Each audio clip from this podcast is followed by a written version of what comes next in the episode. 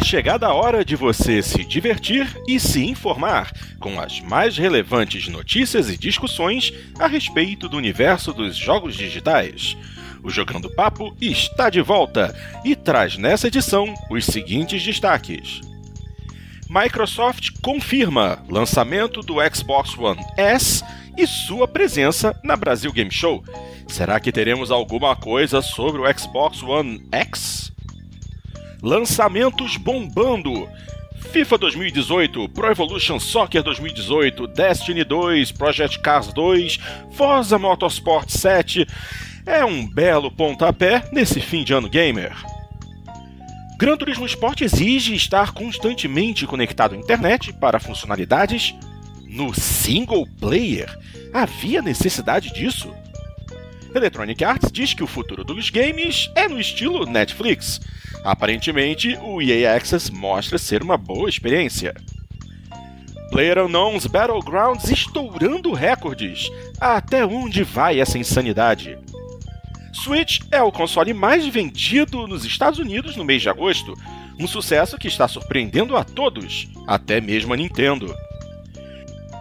Eu sou o Fábio Porto e tenho comigo na sala multiplayer os seguintes jogadores: Dart Range, Cadelin, Saci, Raymond e Hugo Esteves. O Jogando Papo está carregando.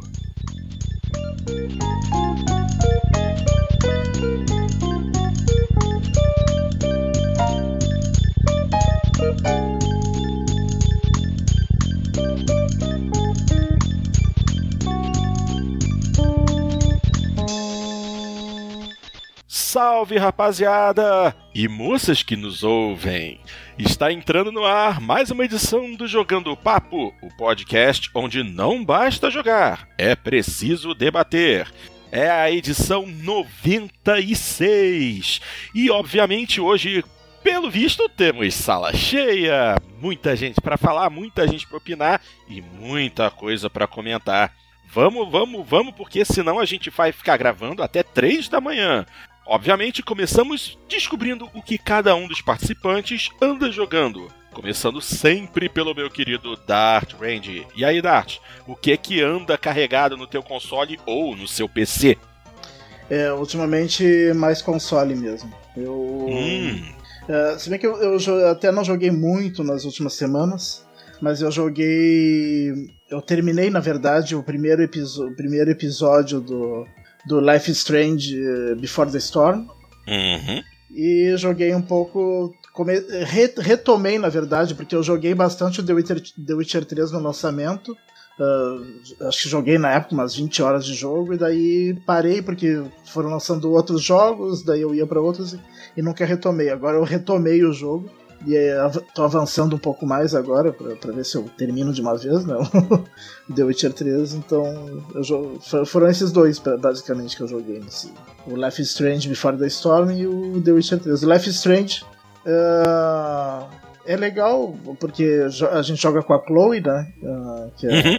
que era amiga da, da Max, que era a personagem principal do primeiro, mas ele é uma prequel, né? Tu, tu vê como é que ela conhece uh, a, a Rachel, né? Que é, que é uma personagem que, que ela tá desaparecida no início do. Tá certo. É, é mais fraco, mas para quem gostou, vale a pena. é, porque afinal de contas a história conta muito, né? Mesmo sendo mais fraco, é bom que haja uma continuidade. Cadeirinho, meu querido, e você? O que, que andou jogando aí esses dias? Olá para todos os nossos ouvintes, tudo bem, gente? É, nos últimos dias, no o Xbox One que ficou meio de lado. Eu peguei o Injustice 2, que eu consegui pegar numa promoçãozinha pequena, mas comprei ele pro PS4. Eu, apesar do gamepad do Xbox One é, ter evoluído com relação ao do 360, eu ainda prefiro o direcional do, do DualShock para jogos de luta. E aí peguei o Injustice 2 para PS4, joguei todo o modo história dele, joguei mais o, algumas alguns combates dos personagens individuais. Ah, achei que ficou bem feito, assim. Eles continuaram seguindo na história de um universo paralelo e isso acaba facilitando para para desenvolver o jogo, porque você não fica tão ligado a, ao canon, né, as, as exigências da empresa, então você tem mais liberdade para poder mexer e abordar os personagens como você bem entender. Nesse aspecto foi legal.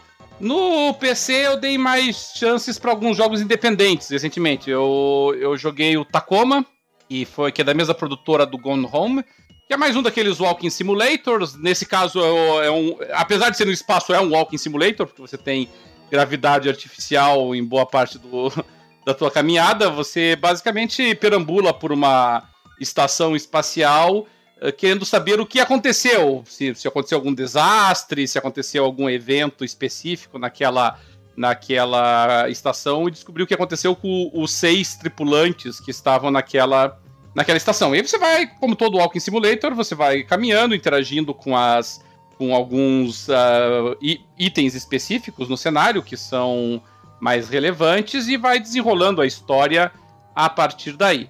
Eu também joguei um pouco, não, não cheguei a terminar ele ainda, mas joguei ali umas 3, 4 horinhas do Observer, que de certa maneira também é um Walking Simulator, é da mesma empresa que fez o Layers of Fear.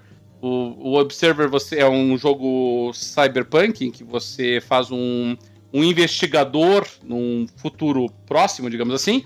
Você, essencialmente, você fica preso dentro de um determinado uh, edifício e você vai interagindo com a, também com os itens, com o meio ambiente, para novamente tentar elaborar e construir uma história a partir disso. A, a, diferença é que enquanto no Tacoma é só uma história que vai sendo contada, o Observer tem bastante puzzles no meio do caminho que você tem que resolver. Alguns até deveras irritantes, diga-se passagem. Uma das razões pelas quais eu ainda não terminei o Observer. E, e finalmente eu joguei bastante o Nier Automata, mas joguei na versão para PC, não na versão do PS4, porque a versão para PC teve uma boa promoção. A do PS4 ainda o valor tá meio alto. Uh, existem algumas críticas ao desempenho, à performance da versão para PC. Eu não pude comparar as duas, mas assim, ele a performance dele é um pouquinho aquém do que eu esperaria, pelo menos para minha máquina e para o que o jogo exige. Mas é, mas é um jogo muito bom. É um jogo de extrema qualidade. É, a, a, Platinum é a principal empresa hoje em dia quando a gente fala em hack slash, é a referência. Eles continuam sendo a referência com o Nier Automata. Ele é a ação do Nier Automata, ela fica meio quebrada porque ele tem um aspas mundo aberto que você pode explorar, mas ela brilha realmente quando você tem os combates. E os combates contra os boss são muito, muito bem feitos, assim, sabe? São muito. É, são muito frenéticos, te empolgam bastante, você se. Você interage bastante com. Você se envolve com o que está acontecendo. Eles são bem diversificados entre eles, assim, então. Uma hora você está enfrentando um gigante de 10 metros de altura, como os, os japoneses gostam. Na outra você está enfrentando um ser humano, mas que consegue te, fazer um desafio à altura. Eu gostei muito. Eu acho que Nier Automata, entre os jogos de ação, é um dos melhores do ano. Não vai concorrer a melhor jogo do ano, mas na categoria dele pode concorrer dentro da categoria. Para quem tiver PC ou PS4, fica essa minha dica. Show de bola, show de bola. Uh, Doutor Saci, o que, que andou jogando recentemente? Tudo bem, pessoal. É, eu tenho feito uma aventura fantástica que se chama redescobrindo o backlog. muitos jogos. Então tenho resgatado algumas coisas que ficaram para trás. Enquanto o Dart estava jogando o Before the Storm, que é o prequel do. Como é que é, Dart? Do. Life is Strange. Life is Strange. Eu tava confundindo com Stranger Things, que é outro. é, eu terminei, eu me lembrei que eu não tinha terminado ainda Life is Strange. Esse fim de semana eu consegui dar cabo dele. Fiz um madrugadão e fui até o fim. Muito legal, por sinal. Tenho jogado a campanha do Gears 4. Né? Não, não tem Adventure online, né? para não sacanear com os outros, né? para não atrapalhar a jogatina dos outros. Que não... E que mais? Tenho jogado algumas coisinhas com meu filho, os clássicos, né? Minecraft, Roblox, Lego, e é basicamente isso aí.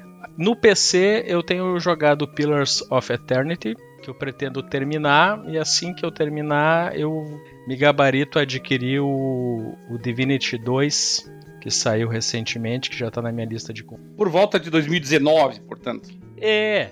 Não, mas é. é o backlog do clima eu não esquento muito. O, o, do Xbox, agora eu estou tentando dar fim nele. Dar fim não, baixar algumas coisas que. Eu, eu faço assim, eu, eu, quando eu tenho muitos jogos, eu elejo alguns, uns três ou quatro, assim, ó. Depois que eu acabar esses três, daí eu, eu, eu entro, ponho outros na lista. Né? o Pillars of Eternity é pra uns umas 80 horas, pelo menos. Assim, pois tá por baixo. É. Pois Baixo. é. Eu tô, tô achando que a coisa vai longe. Eu tô com umas. Eu tô com umas 30 no momento. É, uma 30 você deve estar no ato 2. Eu acho que sim. Pois é, vai até o 5, se não me engano. Eu não tô puxando a memória agora. É, não quero pensar sobre isso agora. É. É, não pense, não pense sobre isso. É, então, o último lançamento que eu comprei acho que foi o Sonic Mania, que no fim eu comprei mais pro meu filho do que pra mim mesmo, mas eu dei uma jogadinha e tava bacana, mas agora eu tô resgatando os blockbusters que peguei em promoção e, e não tinha dado muita atenção ainda. E era isso aí. Show de bola, show de bola. Nosso querido Raymond, que há tanto tempo não participa conosco, mas está aqui hoje. Ray, você joga alguma coisa ou só tem trabalhado? Olá pessoal, é... eu tô na mesma pegada do Saci também, jogando coisas velhas. É... Desde a última vez que eu, que, eu, que eu tive aqui, eu terminei o Inside, Hum, ah, até fiz- miletei ele, como é que a gente fala? Mil mil, né? Sei lá É. como é. Deu a milada. É, Mil de mil. nele, mil- milei ele, super, super bom, super massa. Ah, tô jo- joguei o Brothers, a Tales of Two Sons, e na verdade meu jogo bugou lá, ele sumiu um personagem e não, não consigo passar, eu deletei ele e na Um metade. dos irmãos! um dos irmãos! Apareceu! Virou até até o Afonso. De verdade, o Bono É uma nova, uma nova versão. desapareceu o menino lá e eu não, não consegui mais passar da, da parte que eu tava. Quem jogou sabe como isso é pouco importante pro jogo. É, e é bom, e é uma pena, porque é bom demais o jogo. É, eu tô jogando também o Life is Strange, o primeiro. Tô, tô no finalzinho já, no último episódio. Pra Um começar. Terminar ele e começar o, o novo. E. E só. E joguei o demo, né? Do Forza 7. Uhum. E é isso aí. Show de bola. Agora vamos direto para ele, que é o, o nosso principal representante da divina PC Master Race, Dr. Hugo Esteves. Nessa sua maravilhosa máquina que montaste recentemente, você já jogou alguma coisa? Obrigado Bom. pela deferência. Mas o título é compartilhado com o cara aí do maior backlog do Steam de todos os tempos. Ó, eu vou, eu vou ser breve. Eu consegui me livrar do Quantum Break. consegui terminar essa porcaria de jogo. Aí você me, me desculpa o amigo que postou lá no fórum, lá reclamando da minha análise totalmente imparcial. técnica. Mas assim, é um, é um joguete, é horrível aquilo. Eu fiz um review monstro pra postar no, no, no Steam, só que como esse jogo tá numa biblioteca compartilhada, ele não deixou. O jogo é tão ruim que eu tô com vontade de comprar o jogo só pra poder postar meu, meu review. Só pra poder criticar. É. Mas assim, o negócio é, é assim, o jogo tá ruim no PC. É, é ruim. Azar o seu. Pelo, pelo que eu vi, vai ficar ruim no, no Xbox One X e foi ruim no Xbox One também. Então não é um problema, né? O, é, não, o port não tá 100%, mas eu vi até um, na Eurogamer um, um- eles falando sobre como vai ficar no, no One X. Vai rodar muito bem, mas com, as- com algumas limitações parecidas com as do PC, né? É, ele, É, ele não. tecnicamente, eu não vou falar disso. ele não vai ser- Ele não é Full HD, não é 4K. É, não vai ser ele é 4K, ele vai ser 1440p no, no Xbox One X.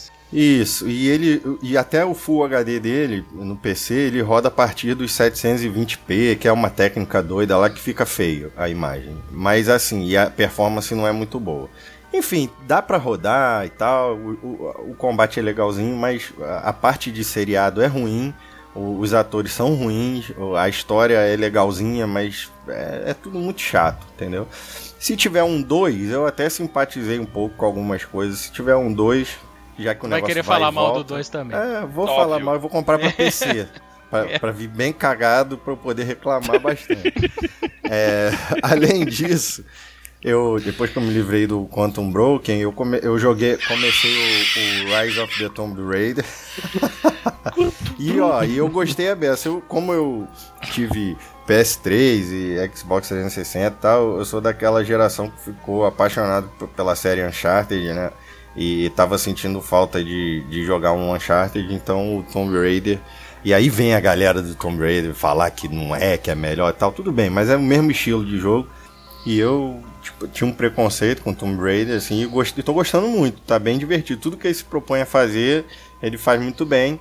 Além disso, eu caí na tentação de rodar o PUBG aí, o, o Player No Battleground, que é o jogo mais ah. difícil de falar o título. E assim.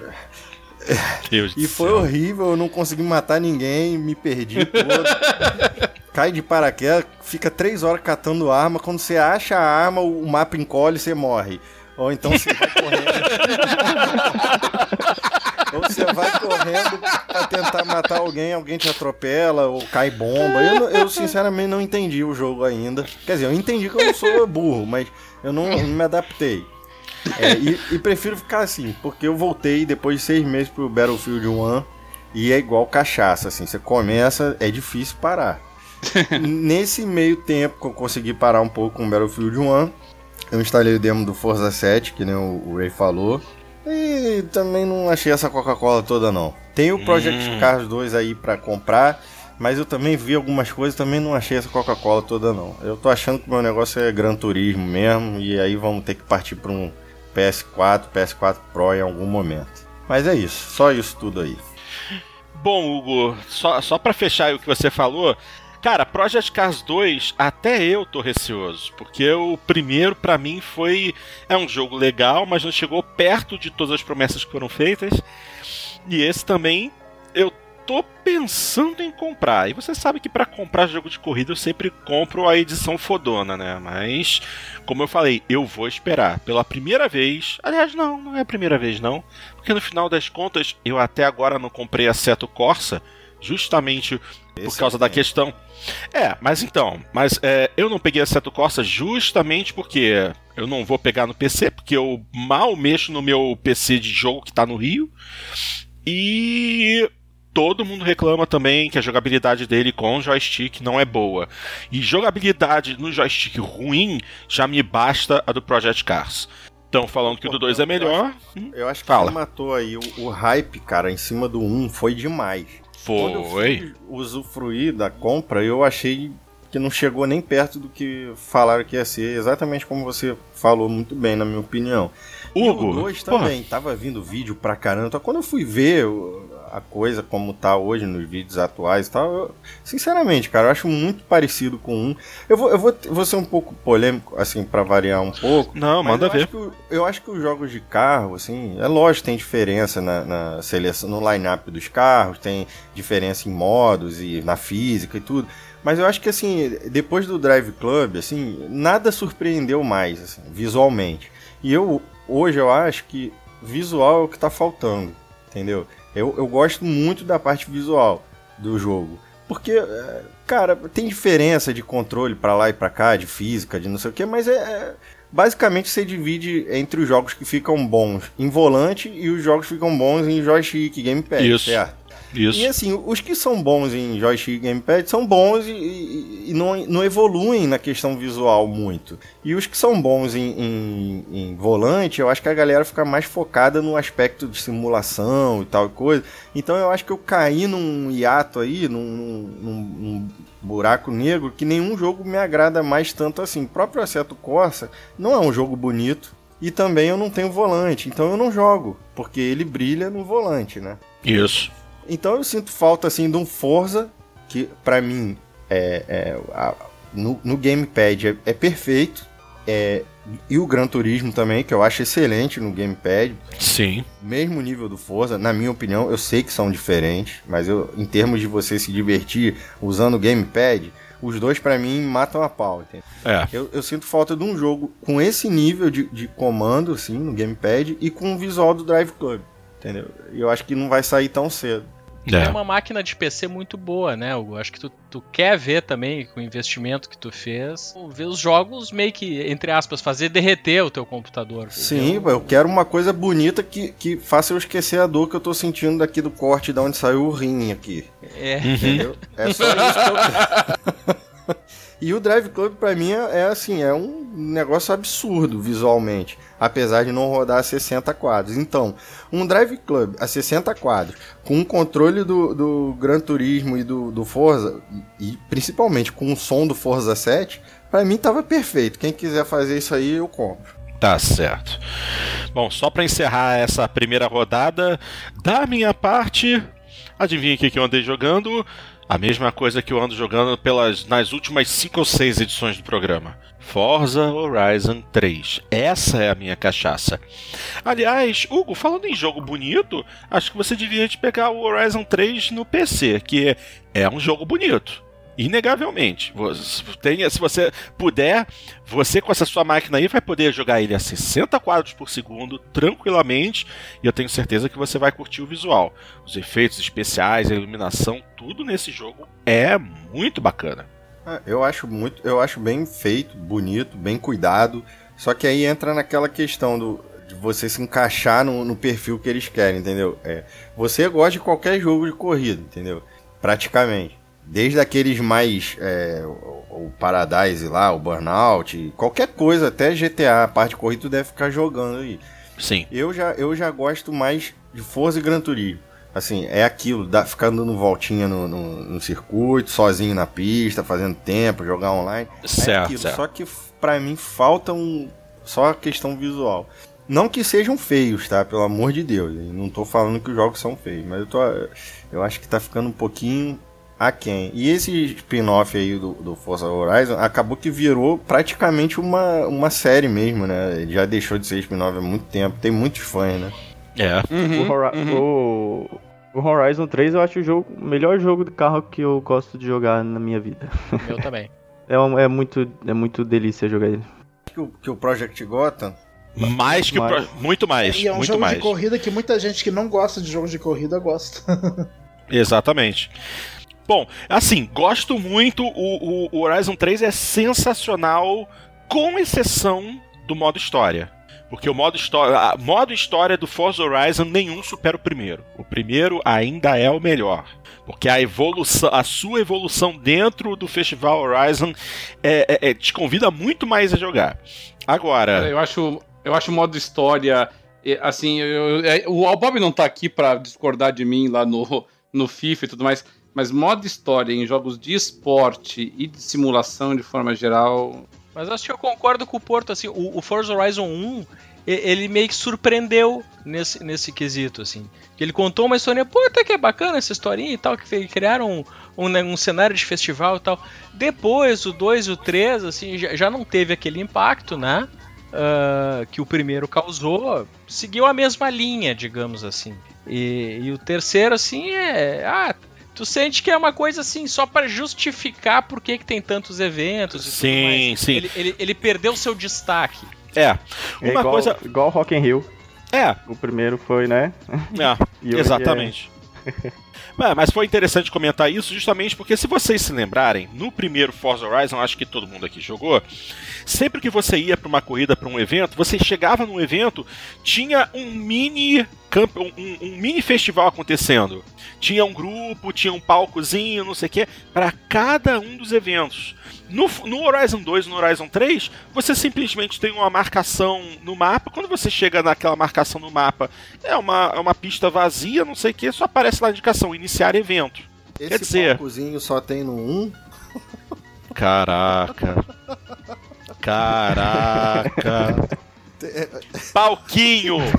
Palquinho! Porra. Desculpa. Eu mereço. Eu mereço.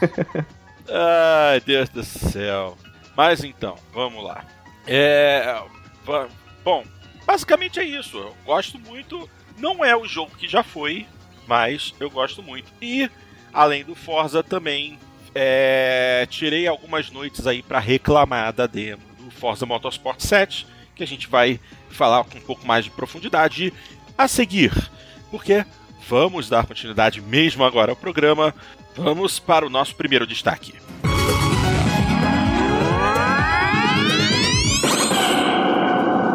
Pois bem, finalmente sabemos que o Xbox One S está chegando oficialmente ao Brasil pela Microsoft, pouco mais de um ano depois do seu lançamento nos Estados Unidos. Temos inclusive preço de quanto é o preço, Cadeirinho, você sabe? 2.100 e alguma coisa. 99. 2.199. Muito bem. Agora eu quero que vocês me digam, tá caro? Olha, do meu ponto de vista, não é que ele esteja caro, mas me preocupa se o S está saindo a 2,199, me preocupa então o X, quando chegar, por quanto que vai chegar. É. Bom, é aquilo. Vamos, vamos parar para dar uma pensada rápida aqui. Qual, qual foi o preço de lançamento do Xbox One original que nós aqui, os famosos early adopters, pagamos em novembro de 2013? Exatamente esse preço, 2,199. Para Exatamente. 500 dólares. É, que equivalente na época o preço dólar americano. aqui no Brasil tava 2,70, eu acho, 2,60. Ou menos. Pois é, ma- mas daí a gente tem que, a gente tem que entender aqui a questão de colocação no mercado, né? É, é que nem quando. Eu, eu sei que a gente está tentando fugir do assunto de carros, mas vamos estabelecer um paralelismo com o mercado de carros. Quando as empresas lançam carros aqui no Brasil, elas procuram estabelecer diferenças que às vezes são muito mais gritantes do que a diferença que acontece em outros locais, para deixar muito claro a diferença de, de categoria ou de nicho de cada um dos, dos carros. É, e, me parece que no videogame também. Eu acho muito improvável que a Microsoft vá lançar o S a 299 para lançar daí depois o X a 2 e a 2,499, por exemplo. Eu não vejo isso acontecendo. Ela vai lançar o X acima de 3. Eu não consigo ver menos de mil reais de diferença Também não. para um console que lá fora é o dobro do outro. Ah, pode ser, muitas, muitas pessoas estão fazendo uma regra de 3 para ter uma ideia do provável preço que daria ali em torno de entre 13.400 13.600 para o Xbox One S. X. Eu não sei ah, se daria para fazer essa relação e talvez em breve a gente descubra isso. Que pode ser que uma parte desse preço sejam custos logísticos que sejam custos que sejam idênticos, por exemplo, para a Microsoft Brasil, tanto para o modelo S quanto para o modelo X. Né? Então não, seria uma, pro- uma- uma transformação total desse valor. Então ah, o, o que seria um alento para pensar que não vai ser 4 mil porque lá fora é o dobro. Né? Mas é, eu É, ele não chega a ser o dobro, né? não estou querendo acreditar. Lá é, é, é 299 É, é, pra é, 499. é que ele tem sido muito comum. É, É, é 299, né? Lá fora. É que eu acabo. eh, Como é muito frequente as promoções a 250 dólares lá, né? Nos bandos eu acabo pensando, mas oficialmente é é 299. Então são esses 200 dólares de diferença. Vamos ver para quanto vai aqui. Eu tenho a impressão que dificilmente ele vai sair por menos de, qua- de 3.400 reais. Eu queria achar que não, mas eh, me parece o valor mais provável. Eu ainda É. acho que a, que a Microsoft vai tentar ao máximo, mesmo que tenha um pouco de. de não prejuízo. É, não prejuízo, Prejuízo? mas é que ela engordou um pouco o preço do, do S, que poderia já ser um pouquinho mais barato, né? Pra, pra diminuir um pouquinho o preço do, do X. ah, e, e eu acho que ela não vai romper a barreira do. eu Acho que ela vai tentar não romper a barreira dos 3 mil. Vai ser 2,999, eu acho. Ah, o S é fabricado, é hein? fabricado aqui no Brasil? Não vi nada a esse respeito. T- Também não sei. Porque Aliás, se o Xbox fabricado One- aqui, Hum, o X não vai ser, né? Não, é o muito X. mais complicado. Não, não, o X não e aí tem, pode não tem esperar condição. um preço mais caro ainda do que É. estão esperando por causa do- da gordura do dólar aí, né? Que eles têm que botar. Mas sabe qual que é a minha preocupação? É que o. n- n- Não existe nenhum indicativo disso, tá? É só achismo e ponderação minha. Mas aí eu, eu, eu tenho receio tá, de que a Microsoft entenda que o, que o console para o mercado brasileiro, para os limites do poder aquisitivo do brasileiro, seja o Xbox One S. E aí eles não estejam muito preocupados em tornar o Xbox One X é, acessível do ponto de vista financeiro. Então, na minha avaliação, pode ser que eles coloquem o Xbox One X metendo a faca mesmo, porque não, não vai ser o console que eles vão querer que você compre. É que nem, novamente, mais um paralelismo com os carros, é que nem os carros lá, por exemplo, quando a, a Toyota vem com o seu. com o seu. Quando a, a, a, desculpa, a Honda vem com o Accord, quando a, a Toyota. Quando a Toyota vem com o Camry, os preços eles são abusivos, Sim. entendeu? Porque n- não é esse o foco do mercado deles. Eles querem que você compre o Corolla e o Civic, eles não querem que você compre o, o Camry nem o Accord. E, e aqui parece que vai ser a mesma coisa. A Microsoft vai que tá, quer que o público brasileiro compre o S e quem quiser pagar o X, que gaste Mas dinheiro, eu meu não amigo. sei, isso não costuma ser aqui no Brasil a política da Microsoft na parte do Xbox. Nunca foi. Seria uma novidade. É que tu lembra quando saiu o Xbox One Elite? Teve um modelo Elite com HD híbrido e tudo mais. Ele chegou a ser vendido aqui, né? Teve.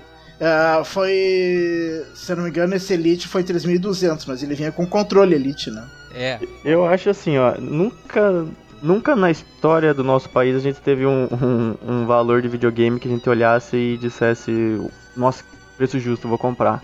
Então Não, a é gente realmente. tem que esperar sempre um preço alto. O, o Xbox, pra mim, eu acho que também vem 3 e 500 por aí Mas nessa média. teve um Não vai momento chegar que 4. eu fui surpreendido, Raymond. Teve um momento que eu fui. o- na verdade, o preço de lançamento do, do Xbox One. Aqui ele ficou um pouco abaixo do que eu, Eu tava também. acostumado. No na, na época, na época me surpreendeu. Na época ele me surpreendeu positivamente na época. Por esse lançamento do ano. E até porque teve o, o contraste do 4K do PlayStation, né? Aí ficou Também, barato. porque a Sony deu mil explicações por que, que não tinha como Mas ser mesmo menos de antes 4 do mil. contraste, eu já achava um preço razoável para um lançamento. Pra sair aqui no dia do lançamento. É, A e gente pra fazia tecno... a comparação com o valor em dólar, né? É, isso. E a tecnologia, fazer tudo ou que não, foi pintado. Oficial, É. bolão oficial. Vamos. Bom, peraí, calma, calma. A gente não pode fazer um bolão oficial. A gente não pode fazer um bolão oficial porque o console ainda não é oficial. O Ah, oficial mas é o S, vamos não o X. aqui, Vamos chutar o preço aí, vai. Cada um pra gente anotar e eu errar de novo. Olha só, é, é, deixa, eu- deixa eu só dar o meu pitaco a respeito dessa questão do valor. É interessante a gente levar em consideração também um outro parâmetro de comparação de preços: iPhone. Muita gente estava comentando a respeito do iPhone 10 que vai vir custando 999 dólares e colocar em perspectiva se lá fora 500 dólares pelo Xbox One X é um valor exagerado, tendo em vista toda a tecnologia que vem embutida nele. Então, é, já tem alguma coisa anunciada de valor do iPhone 10 no Brasil? Acho que não, né? Porque Não, quando vier. quando vier, é vai status, vir. Né, cara? Você não pode botar Sim. um Xbox em cima da mesa de reunião assim e falar: Oi, gente, cheguei. Não, e a, tudo o- bem. a, a Mas- marca da Apple também conta muito no valor da- do final do produto aqui. Também. Mas aí, se a, gente, se a gente for chutar um iPhone 10 no Brasil, ele vai ser o quê? 6 mil? 7 mil reais? É, Preço de uma amostra seis, decente. E isso que vem faltando, vem faltando um pedaço da tela lá em cima. Imagina se viesse com a tela toda. A tela vem com umas orelhinhas Meu. Deus do céu. Pô, ridículo É. aquilo. Ah, eu já conheci esse design desde o início do ano, pelas, pelos vazamentos lá do GSM Arena, mas. é, eu também já tinha reparado que isso ia ser uma, uma bomba, mas tudo bem. Va- vamos fazer ou não o bolão? Tá, vamos fazer um bolão. Quem é que anota? Tem que anotar porque a gente vai ter que anotando. relembrar. Beleza. Então, Dart, qual é o seu chute? Eu chuto, na verdade, uma faixa entre 2,999 e do- e 3,299. Tô baixo, Não hein? vale, mas anotando. Não, mas se fosse um valor só, seria 2,999. 299. Tá, anotado. Quem é o próximo? Ray. 3.199. 3199. Tá chutando baixo. O teu foi 2999, Sim, né? Foi. Ô, Dart. O seu, Porto? 3499. 3499. Ricardo, 3399. 3399. O Roberto, não tá aí? Puxa, vocês fecharam todas as minhas opções aí. É, Eu, eu vou ter que aderir. Eu, eu, eu, eu acho que é 3199 também. 3199. E eu acho que vai vir 3999. Ui, ui. Caraca, se vem isso, Jesus Cristo. Eu, Meu Deus. É, assim, levando em conta que é, um, é Ah, se, posicionado se vem isso, se vem isso, a pessoa compra uma passagem de ida e volta é, pra eu, Miami. eu acho que eles vão É, evitar esse exatamente. preço pro pessoal não, não relembrar do preço do PlayStation 4 quando foi lançado.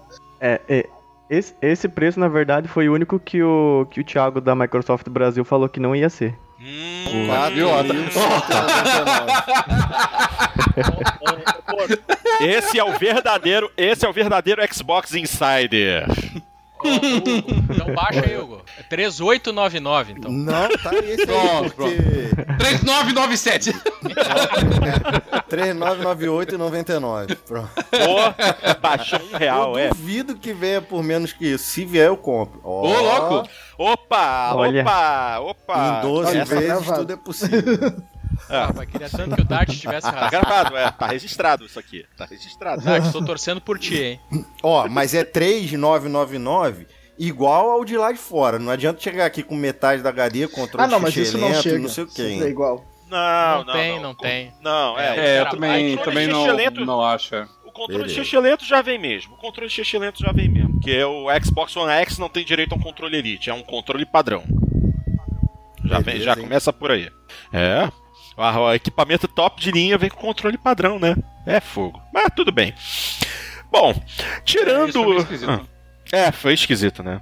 Tirando isso, é, além da gente saber do- da chegada oficial do Xbox One S ao Brasil, a Microsoft finalmente é, confirmou sua presença na Brasil Game Show, que já vinha se arrastando há algum tempo, sem saber se vinha, não vinha, vinha, não vinha, vinha, não vinha. Vem. Então, vamos poder, de repente, na BGS, ver algumas demos de coisas que vêm em 2018. E a gente vai encher o saco da galera lá pra tentar descobrir se o Xbox One X vem oficialmente ou não. Se não vier, a gente vai ter que arranjar um moambeiro. Porque eu quero um Xbox One X. E eu já tô tentando planejar como é que eu vou fazer pra me desfazer do meu Xbox One original. Alguém aí quer comprar mil pratas e vai com Kinect, hein? Opa! Aí Eu tô tu tem um excelente argumento de venda. Pô, aí sim. É, claro. Todo, mundo. É o que tá faltando na casa de todo mundo. Vocês estão de sacanagem, mas eu uso o meu Kinect o tempo todo, tá? Eu uso direto. É só pra reconhecer, só pra reconhecimento voz, fazer, fazer Xbox TV. Não, Ah, eu- não, até não, não. Aqui, aqui em casa eu usava direto o negócio de aumentar o volume e tal, o pessoal gostava. Só que assim, ele tava enchendo tanto o saco no Netflix, eu ouvia comando que ninguém dava e que eu cortei. Agora ele só funciona pra ligar e desligar os equipamentos. Home theater e tal, a função IR Blaster dele. só pra isso. Hum. Mas voltando aqui à BGS, a, a Vai lá, vai. Microsoft ela ah, comentou inclusive vai ter, vai como já teve uma palestra pro pessoal lá e que pretende canais. Então, eu acho que quem se propõe a isso se propõe a contar alguma novidade, né? Como ela já anunciou o Xbox One S, já deu preço, já já tá disponível agora, né? Quem estiver vendo o programa já vai estar disponível nas lojas. Então, só sobrou jogos e, e o próprio Xbox One X para falar a respeito. Sim, eu acho que eles não iam fazer um evento lá na BGS pra, pra falar do, do adiamento do Crackdown 3 e o lançamento do, do, do Forza 7, Uhum, que já foi lançado, inclusive. uhum. É, Já é vai ter pouco sido. provável. Né? Exatamente. 3 eu acho que é a maior piada do ano, né? Pior que é. Essa Pior daí que é. foi ridículo. Não tem graça, O- esquisito e não lance. Mas o, o mínimo que se espera agora é que eles anunciaram mil metros quadrados lá, não sei o que, blá blá blá, é que tenha os Xbox One X, pelo menos pra jogar, né? Os Eu tenho essa Tomb expectativa. Raider, Quantum Break, o Forza 7. e Mas será que, já, lá. será que já existe Coisas que pra, pra, pra feiras assim? Sim, Ah, sim. tem, já. Sim, porque- já. É, Já, na já Gamescom eles, eles já tinham. sim, já Tinha tem na hardware E3, final. Tinha Gamescom. Ah, tem, agora tem outro evento Na E3 Europa, não era um PC gente? simulando Também o poder do, parece do tem X? alguns. Não, Depe- daí depende do jogo. Alguns É. jogos até sim. Mas, mas na, na Gamescom já tinha bastante. Bom saber, bom saber. Então, claro, ah, só vão trazer Xbox One X aqui pessoal testar se tiver uma perspectiva de eles venderem aqui em breve mesmo. né? Senão também é muita sacanagem. O que, já, o que já é muito estranho, porque no site da Microsoft já tá tudo pronto. A página em português do Xbox One S e tal, X, só que não Tem até o link dele. uh, reserve aqui, É, daí tu clica e então- diz em breve. Em breve. Então, assim, eles, hoje, no momento da gravação, a, a- a informação deles é que a Microsoft ainda está comprometida em tentar lançar este ano. né? Estão hoje falando isso, então tem uma boa perspectiva, né? não é nenhum sonho delirante achar que eles vão conseguir também. Talvez com um valor muito elevado, pouca, poucas unidades, né? Mas- Até porque valor muito elevado não precisa tantas unidades. não, Exatamente. não vai ter muitos, então vão tacar a faca, os mais aloprados vão pegar primeiro e depois a gente vê o que, que faz. Eles podiam também, no mínimo, fazer um sorteio do- da versão Scorpio, né? Já que eles sempre fazem uns, uns sorteios lá na, na feira. BGS? Uhum. Ah, ia ser É. bacana. Ia ser bacana mesmo. Eu acho que em especial se distribuísse entre o pessoal com credencial de imprensa. Ou que nem aquela E3 que todo Ah, mundo tava assistindo. esse piadista. O, o- a, a conferência da Microsoft ganhou um Xbox na época, né? Ou Kinect, não me lembro o que que é. É, essa também, essa também. Quem, quem comparecer lá no, no stand ganha um Xbox, pode ser também, eu vou sugerir isso. Já estão pegando pesado. Pois bem, minha gente, vamos em frente. Aliás, antes de ir em frente, BGS rolando em que período mesmo? É, ela começa para a imprensa no dia 11, depois abre para o público do dia 12 até o dia 15. Então, para o público em geral, a partir do dia 12, nós estaremos, nós, eu estarei lá. Eu serei o, único representante do Jogando Papo dessa vez, pelo menos por hora, né? Até o, nos dias 12 e dia 13 da BGS, e depois nós faremos um programa específico sobre a feira. Show de bola, show de bola.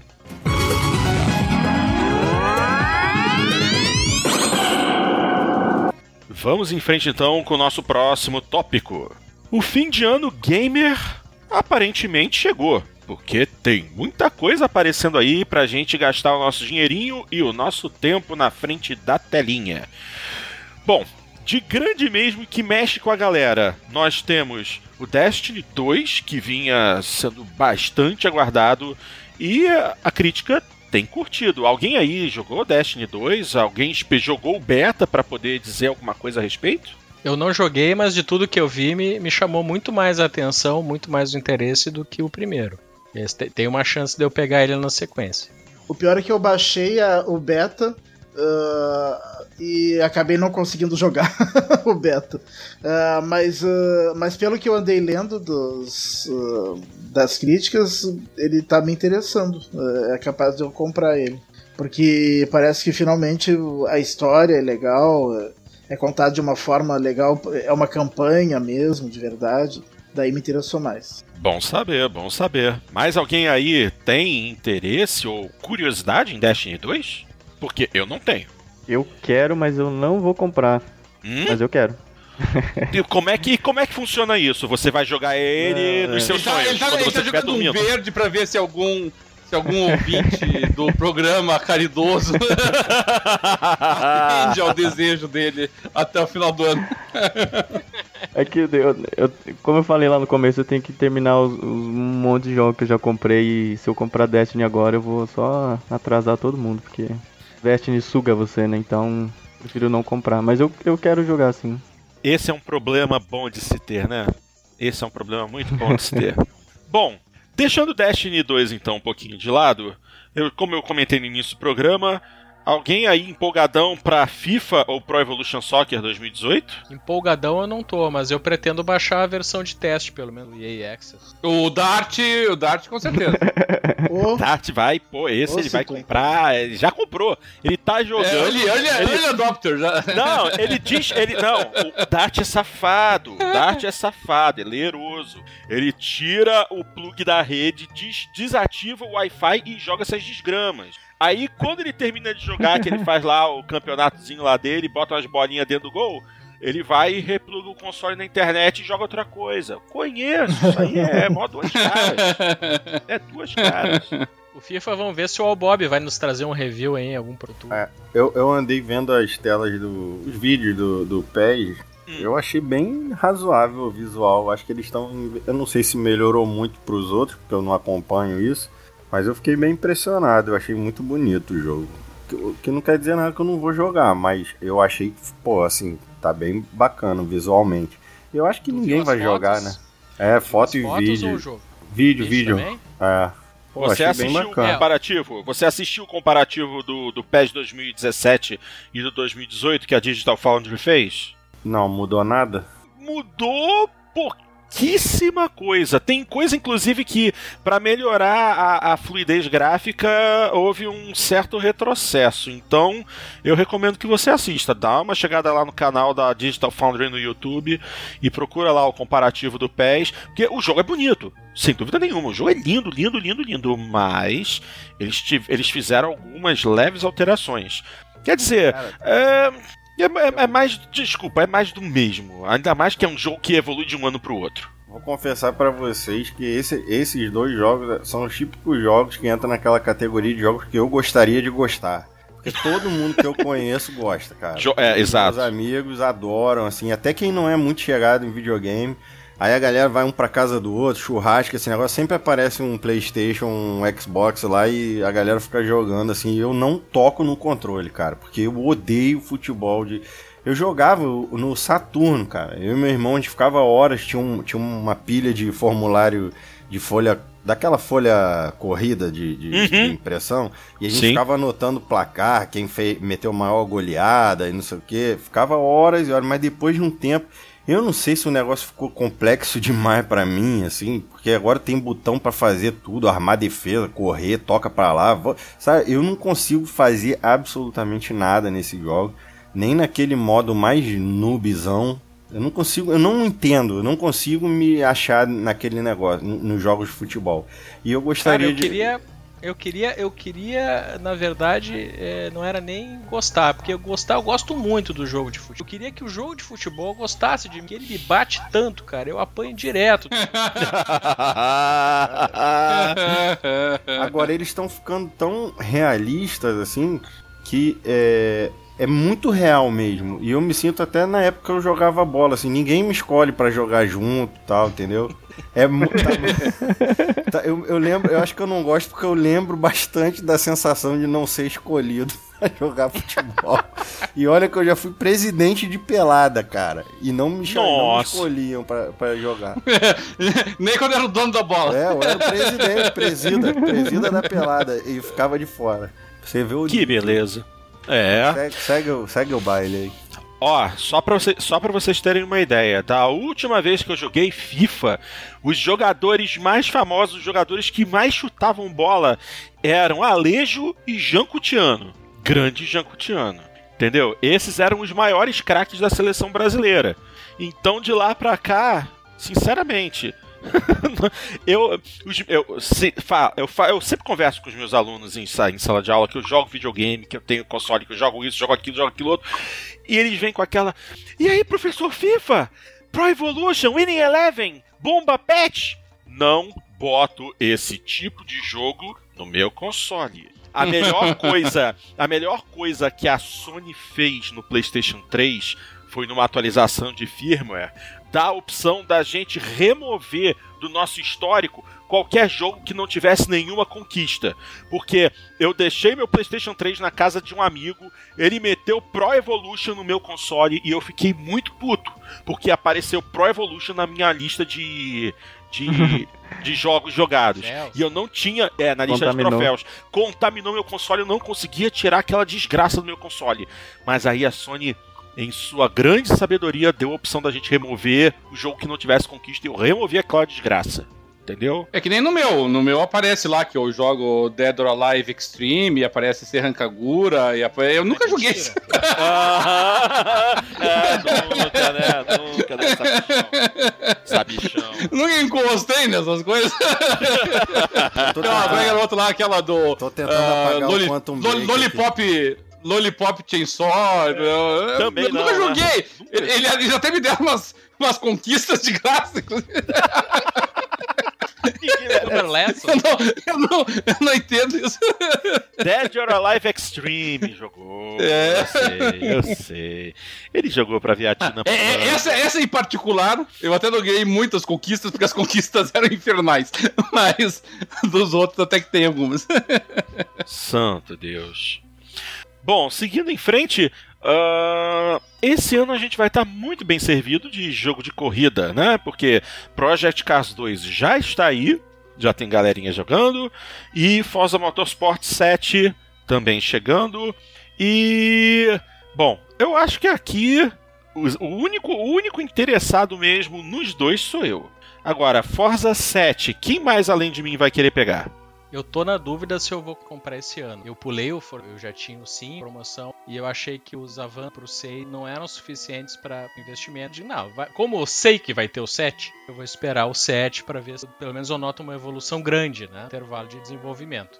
E tô muito satisfeito com a minha estratégia. Forza 7, ele vai o acréscimo no mínimo de conteúdo eu gostaria que tivesse. Ah, o Project Cars, eu, eu peguei o primeiro em promoção e tal, acabei jogando muito pouco, eu não, não, não vou fazer a mesma de pegar o, o próximo. Ah, mas, ô Porto, teve. ah, A Cold Masters não, também não teve uns lançamentos interessantes. É, a, Co- a Codemasters teve o, o Dirt 4, que até agora eu também não peguei. Vou esperar uma promoção, porque eu peguei o Dirt Rally, é, que, assim, é muito difícil de jogar no controle. O jogo é bacana visualmente e tal, roda 60 quadros por segundo, mas é muito difícil de jogar no controle. A jogabilidade não é tão acessível no controle, eu precisaria de um volante. Mesma situação do Project Cars, entendeu? Mas só que pelo menos o- no Dirt Rally ainda dá pra curtir um pouquinho. No Project Cars é difícil. É, A fala. Suprema do Forza 7 tá R$ 319,95 na loja do Windows. É esse mesmo preço em tudo que é lugar? Exatamente, porque a edição suprema só- 319,95 um jogo. foi, foi o que eu paguei. Foi o que o otário, a besta quadrado, imbecil aqui pagou. Caraca, meu irmão. Ô louco. É. Agora pra É. passar pra galera, a, a normal, deixa eu ver quanto tá, 249, Não, não. Ó, 199,95. 199. A padrão, 249,95 a edição de luxo e 319,95 a edição suprema. Uau.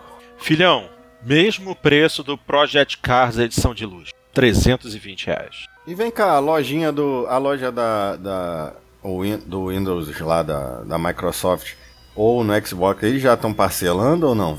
Não, Necas. infelizmente Não. não.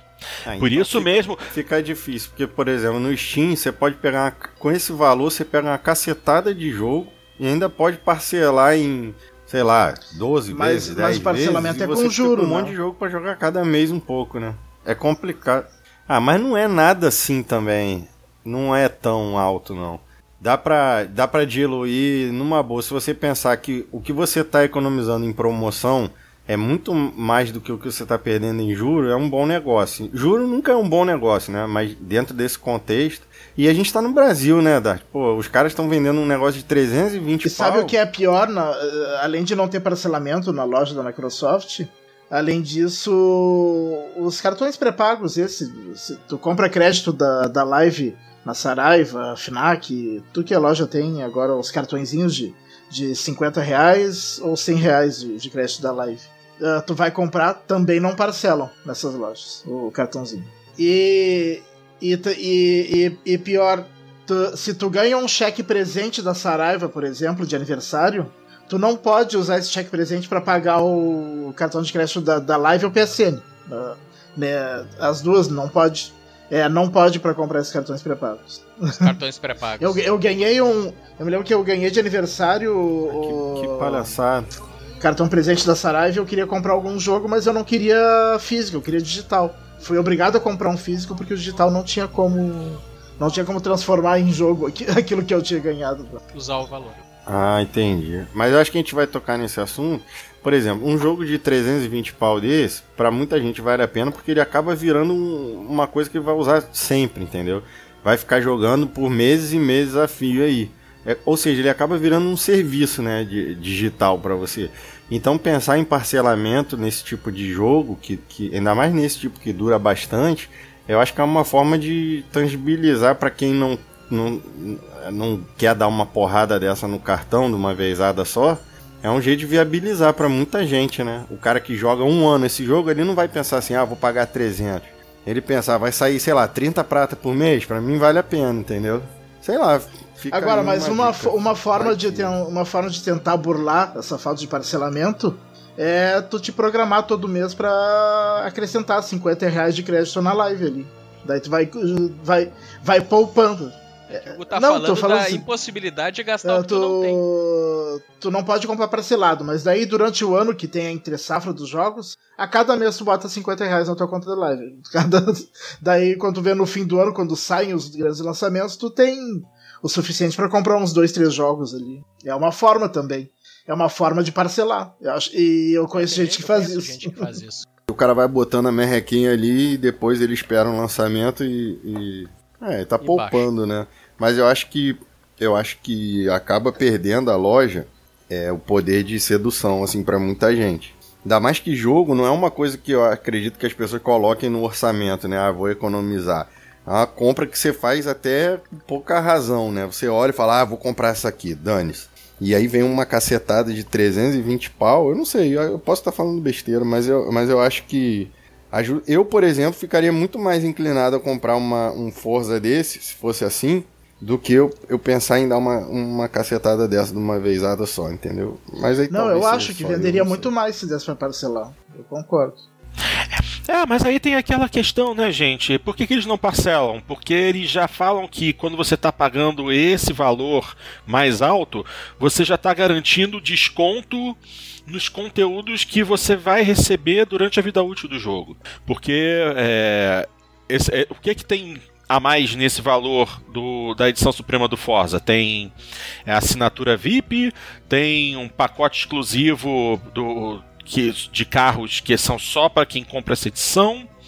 E você tem desconto nos seis primeiros pacotes de DLC do jogo. Você tem um desconto, se não me engano, são 30% no valor final se você somar o valor individual desses pacotes quando eles Pera forem aí, lançados a na live. Suprema, tu ainda vai ter que pagar coisa depois? Não, não, é Fa- que tu, tu paga antecipadamente. Você paga valor antecipadamente. Que é menor é. do que o Ah, somatório de Não, todos. eu entendo, mas pra empresa ela recebe de uma vez só. Isso é uma. Sim. Entendeu? Por exemplo, lá na Origin, pô, eu comprei o Battlefield parcelado, entendeu? Sim. É, eu conheço gente que pagou aqueles 500 pau lá parcelando na, na edição completa. Correto. Comprei parcelado. E, e no Steam. ah, mas deve ser pelo boa também. compra, né? Tanto a Ou Origin quanto seja, o Steam. eu acho é- que não tá é dando mole aí a Microsoft. Mas eu acho que É, eu não sei como é que é. Cada hora eu uso Eu- um. Mas é eu- que tem, eu acho, eu eu acho, acho que, que é uma é o coisa mais segredo. complexa de, de, de, de, eh, pagar valor inteiro e depois a empresa tem que repassar para a empresa que criou e tem tudo essas. Acho que é, uma- é um assunto mais complexo e por isso que eles não. Por isso que é tão difícil parcelar um jogo digital. Sim, aqui. mas tem muita gente, tem muita daqui, né? plataforma Essas- que faz isso, entendeu? Então, Sim, mas eu acho mas que é eles que estão faz- terceirizando essa parte. Eu acho que É. a- É, o ele, É, ele faz ele intermedi- recebe o valor intermediário. Ele, o Steam recebe, né? O Origin recebe, mas a, a forma de pagamento essa que você está usando brasileira, dessa filial brasileira, ela te cobra o juro, né? Sim, do- sim, do parcelamento e o negócio é, ele dá, ele dá o dinheiro, né? O boa compra da vida, dá o dinheiro todo para a Origin que recebe à vista, como É recebe isso aí. nos outros lugares do mundo. E tem, tu tem um intermediário que tá, vai te cobrar um jurinho para tu parcelar para ele. exatamente. Então, e- Sim, é. e a Microsoft Ele- e o Sony sabe, não estão usando intermediários. né? Eles estão fazendo direto. O problema é que esses intermediários ficam tão com cara de gambiarra, me, me dá uma, raiva que ter que usar isso no Steam.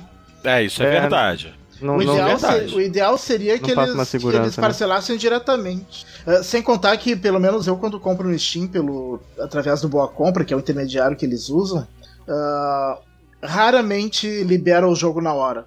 Eh, Pra mim, ah, já demorou algumas horas e já demorou mais de um dia pra liberarem o jogo. É, eu só tive problema uma vez com demorar, cara. Geralmente é bem rápido pra mim. Não tem muito problema com isso, não. Mas eu acho que, assim, se tratando de Brasil e um, e um conteúdo nesse valor, eu acho que estão comendo bola aí. Podiam ter. Podiam pensar nisso. Eu, eu espero, porque se pensarem se, se disponibilizarem isso, eu começo a encarar a loja do Windows de outra maneira, entendeu?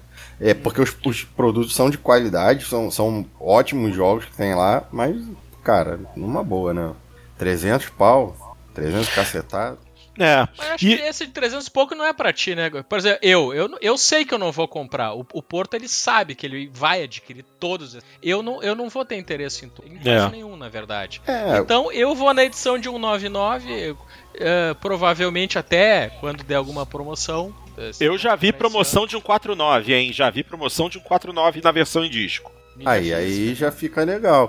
Porque eu, eu tô falando pra vocês, assim, pra galera que, que compra muito no PC, até essa de 200 pau aí, não é uma parada assim tão barata assim, entendeu? Uhum. Claro.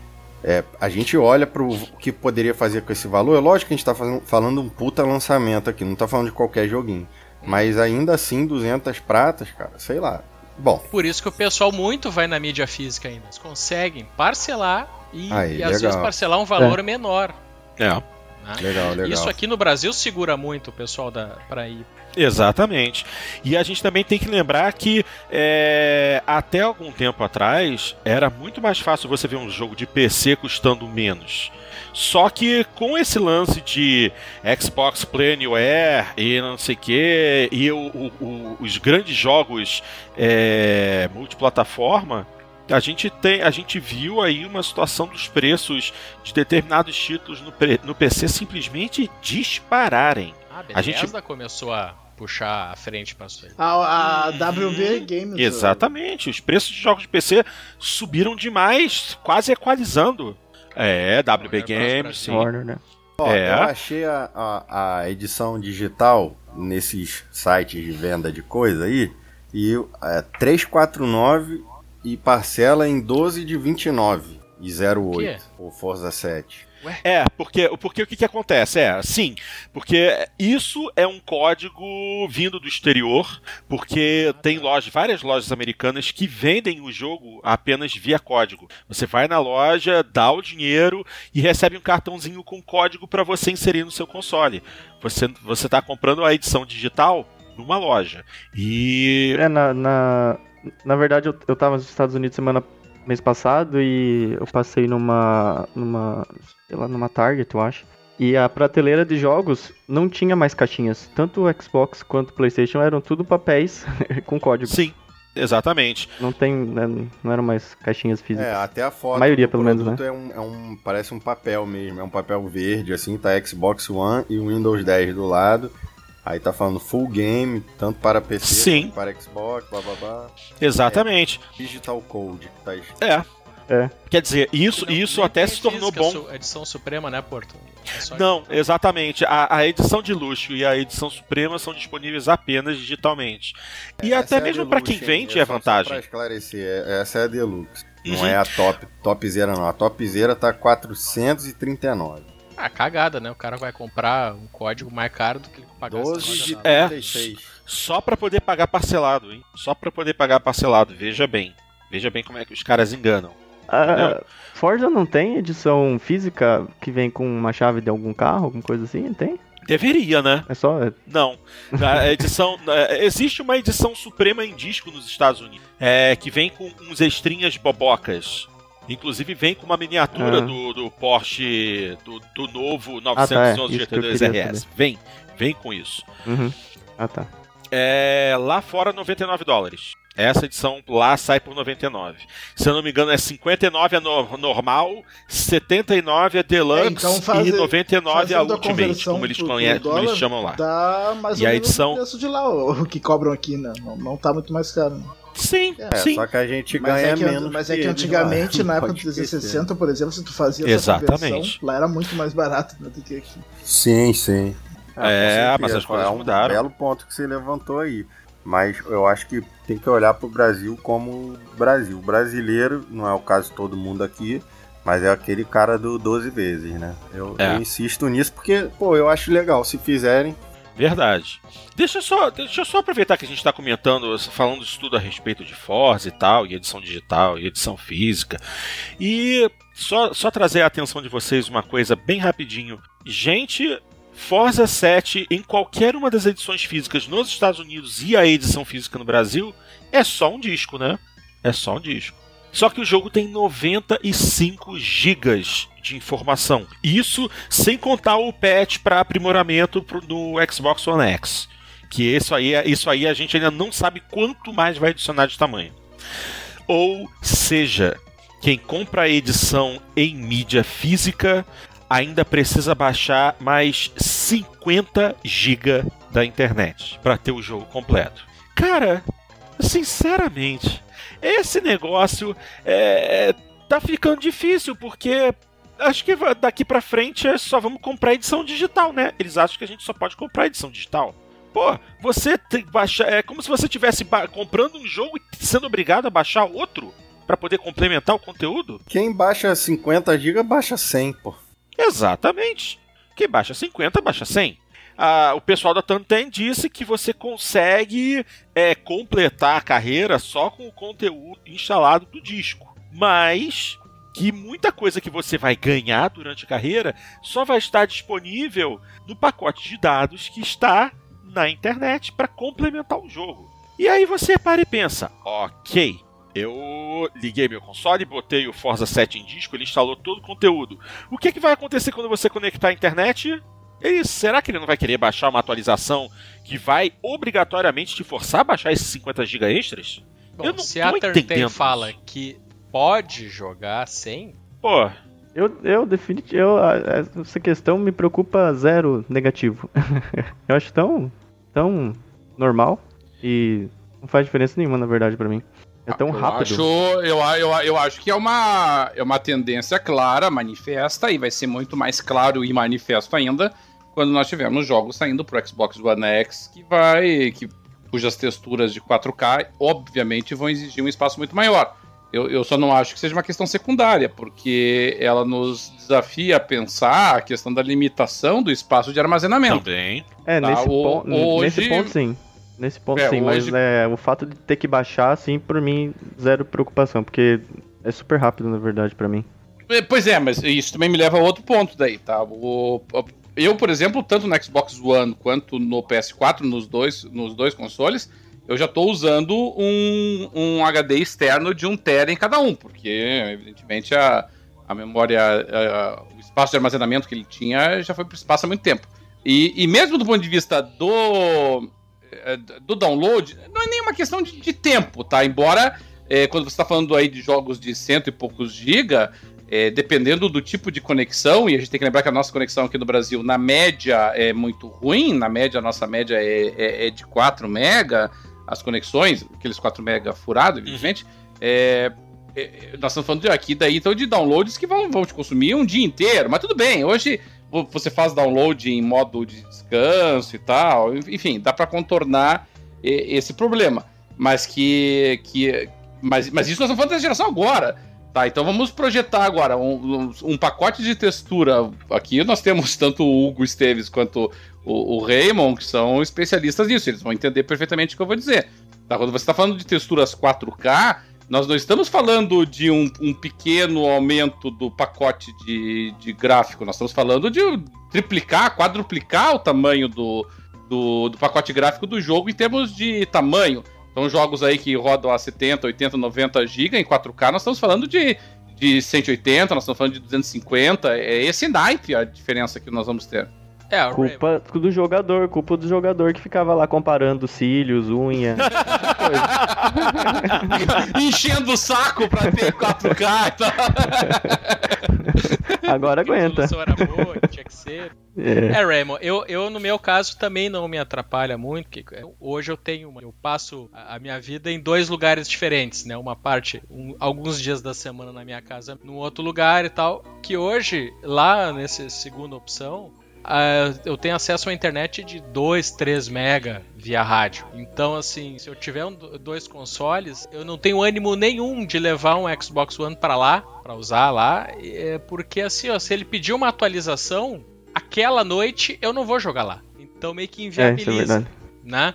E- então assim, é, tudo muito bem, tudo muito bom pra minha situação de casa. Mas ah, se eu tiver da- ano que vem, ou sei lá quando, ir pra um outro lugar e por azar não tem a disponibilidade de eu contratar um serviço. Que pior é assim, né? Eu, eu- hoje eu pago aqui 60 mega, o que em muitos lugares do Brasil eles vendem 4 mega, né? Uhum. É. Eu aqui, Miguel Pereira. É, eu aqui Miguel Pereira tô pagando 329 reais por mês. Hum. Eu divido isso com meu irmão. É, eu divido isso com meu irmão. 329 reais por mês uma conexão de 10 mega. É só o que eu tenho. Pro Forza vão ser 5 ou 6 dias de console ligado só à noite. Pra não atrapalhar o nosso uso durante o dia. Aí eu vou chegar às 10 horas da noite, vou falar pro meu. eu Vou, 10 horas não, mas 11 da noite eu vou falar pro meu irmão. Ó, desliga teu, teu computador, desativa tudo, porque essa noite eu vou deixar meu console ligado. Foi assim que eu baixei a demo do Forza 7. Foram sim, pouco mais de 5 horas para baixar 16 GB. É, Então- então... no fim das contas, assim, é meio que a gente sabe que é um Uhum. caminho inevitável, né, da tecnologia. E quem fica pra trás sempre sofre mais. Ah, mas ao mesmo tempo, quando a gente olha ao redor, né, acontece na vizinhança, cidades como eu, né, alguns locais que a gente precisa frequentar e que fica aquela preocupação, como ficar poder usufruir de uma forma plena. E outra coisa. A gente não É. pode esquecer que toda casa hoje que se, se esteja atualizada, assim, né? Você tem uns 3, 4 dispositivos mobile atualizando aplicativo e sistema. O Windows, atuali o Windows atualiza toda hora, né? Tem o Netflix, temos PS4 ou Xbox atualizando e mais esses downloads, né? Então é uma coisa séria, assim. E fora YouTube, stream de música e tudo mais, entendeu? Então, assim, é um troço que daqui a... Assim, vai começar a ficar mais complicado ainda, né? Não, e, e tem outra variável aí. A- as operadoras louquinhas pra limitar, né? e, e o limite que elas queriam botar é dar dois força e, e acabou a tua banda do mês. É, exatamente. É porque elas queriam limitar a 200 GB. Na verdade, a, eu tenho plano da net de 240 MB de, de velocidade. No, ah, no contrato, no contrato aparece lá que se eu não me engano, o meu limite é 350 GB de download. Ah, tem mês que eu não que eu não ultrapasso, mas tem mês que eu passo disso. E é só de, de baixar jogo. É, pra você ver. Ah, Netflix, YouTube. então. E daí que entra o ponto, o cara, ah, mas pois é, como a minha internet é alta, ele pega o Forza e descobre que ele tá ralado, porque só metade do jogo ele vai ter, ele vai ter em mídia. É, chegamos no ponto. E isso sem contar também uma coisa que uma coisa que é, a gente criticou muito, muito no início da geração, foi motivo de, de, de guerras e discussões enormes, que é a questão dos consoles trabalharem na- no Always Online, né? Tá sempre conectado. Você vai jogar um jogo? Tem que estar conectado. Você ligou o console, se não tem internet, o jogo não roda. Assim, é, esse parece que é realmente o caminho para o futuro, mas tem gente que não vai ter condição. Pelo menos no Brasil, a situação permanece muito séria.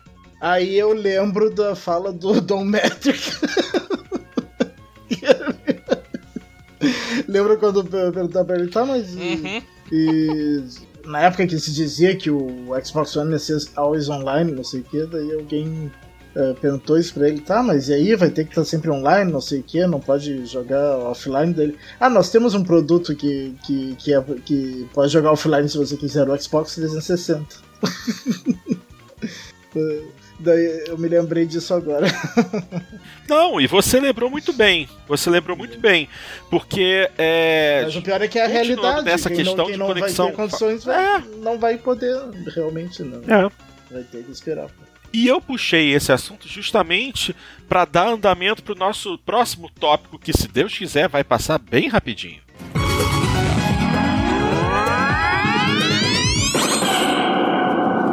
Eu estava me referindo justamente ao que eu falei no, é, no início do programa a respeito de Gran Turismo Esporte exigir estar constantemente conectado à internet para você poder jogar o single player. E aí me veio toda essa confusão do início do ano e tudo isso que a gente veio comentando até agora a respeito de uso de internet. Bom, é, é aquilo, né? Pelo menos ah, pro Gran Turismo, acredito que seja mesmo só questão de rankings e, e- e- e os perfis de, de jogador e os níveis de esportividade e de jogo limpo que vão ser, devem ser constantemente ah, atualizados em tempo real quando você inicia o jogo. Agora, Portinho, de qualquer forma, pode falar, meu Gão. Pô, se, se é só para pro, pro single player, que é obrigatório, então é 100% obrigatório, né? Porque quem vai jogar multiplayer sem, sem internet? né? Exatamente, só que pelo que foi dito, o multiplayer de Gran Turismo Sport só representa, se não me engano, 15% do total de coisas que você pode fazer no jogo. E olha que esse é um jogo focado em multiplayer, hein? Justamente porque ele é, é- é certificado pela Federação Internacional de Automobilismo e vão haver campeonatos sancionados pela FIA dentro do Gran Turismo Sport. Que beleza, que beleza. Mas, assim, é, é, é- é- é chato isso? É ridículo? Eu digo que sim, é ridículo. Mas existe essa, essa, essa questão. Justamente por se tornar um jogo que vai ser sancionado por uma federação internacional de esporte, é, é algo que não acontece em nenhum outro jogo, porque, vamos ser sinceros, Overwatch, League of Legends, essas coisas todas são campeonatos geridos por é, associações, federações gamer. Não é nada é, mundo real misturando um esporte virtual com um esporte que existe. Gran Turismo Sport é o primeiro jogo que vai realmente cruzar essa linha. E a principal federação internacional de um esporte vai dar completo suporte e apoio a um jogo. Então, qual é o lance? Por que, que eles estão exigindo esse, esse- essa conexão constante mesmo no single player? Justamente porque Gran Turismo Sport tem aqueles índices de, de, de, velo, de qualidade do piloto e é, de boa esportividade, ou seja, o cara ser um bom esportista, não ser um jogador sujo. Eles não querem que qualquer pessoa de uma hora para outra dê um boost de qualidade a partir do momento que o jogo seja é, hackeado, que alguém consiga é, entrar no jogo, fazer uma engenharia reversa, descobrir como é que você faz para subir os teus índices dentro do jogo rapidamente e conseguir é, participar de campeonatos sancionados, esse tipo de coisa assim, tendo participado muito pouco é, do, do multiplayer e usando só o que você consegue avançar no single player no offline, por assim se dizer, entre aspas. Que já que o offline não existe. uma explicação, uma explicação Sim. cara. Pro que o jogo se propõe faz sentido. É, exatamente. Seria uma coisa motivada pelo, pelo receio de não ter um controle, de se comprometer com uma entidade com peso na área de au- automóvel e daqui a pouco se vê numa situação constrangedora por o pessoal descobrir cheats, exploits, isso para jogadores que não são, na verdade, tecnicamente excelentes. E você passarem- acompanhou a, Exatamente. a recepção É dessa notícia, Porto? Ou não? Sim, acompanhei. Sim, acompanhei, acompanhei. E assim. Muita gente, obviamente, ficou chateada. Mas é, quem, quem defende, e eu vou falar a verdade, eu sou obrigado a falar, eu defendo, realmente, se o jogo vai ser é, utilizado como uma métrica, inclusive para concessão de uma carteira real de piloto automotivo, sim, Não? Sim. Sério? Ou você não sabia disso? Assim como muito. Assim, sim. Assim como é, muitas. é, até hoje, se eu não me engano, eu não, eu não sei se isso é 100% verdade, mas não sei quantas horas de treinamento em Flight Simulator é, equivalia a tempo de voo real. Eu acho que chegou a ver isso em algum momento da vida. Mas no Gran Turismo Sport, isso é certo. Jogadores que se mostrarem, jogadores que se mos- mostrarem qualidade no jogo e subirem seus níveis de esportividade, bom jogador, é, vão poder tirar carteira real de piloto. Obviamente, eles vão precisar, depo- depois de, de determinado nível, eles vão precisar fazer uma, uma avaliação real dentro de um carro de verdade. E se eles conseguirem provar que aquilo que eles fizeram no jogo se refletiu no, num carro de verdade, ele vai, sem esforço nenhum, ganhar uma carteira de piloto oficial para participar de competições reais sancionadas. Por isso mesmo, Ele só vai ter que provar que ele consegue fazer aquilo que ele faz no videogame que ele consegue fazer com força G. exato, exatamente. E se ele couber no cockpit, né? Porque geralmente Também é, acima do... também tem isso, também tem isso. Não adianta nada o cara de 2 metros e 20 querer participar de um campeonato Miata Spec, É, onde ele vai andar no. Mazda, no mais de MC5. 2 metros e 20 de diâmetro. É, também. É, O cara, o cara vai ser, o cara vai jogar o banco do Miata todo pra trás quando sentar a barriga vai ficar encostada no volante. Adiantou muito. Quer dizer, ainda tem isso, mas é verdade. Você vai poder, você vai poder tirar uma carteira real e esse é o, o principal motivo pelo qual eles estão sendo tão exigentes nessa questão multiplayer do, do- da conexão always online, sempre conectado. É isso aí. Vamos ver se isso vai se provar. Tem isso, tem isso. É, é, esse é o, é, o, é o, momento do make or break. Porque se isso não for bem implementado e se alguém ainda assim conseguir é, passar ao redor disso para conseguir vantagem no jogo, com certeza. vai ser complicado. Vai, é, que, é, que é bem capaz, vai ficar muito feio para Polyphony Digital. E, e vamos tocar o barco. Próximo assunto.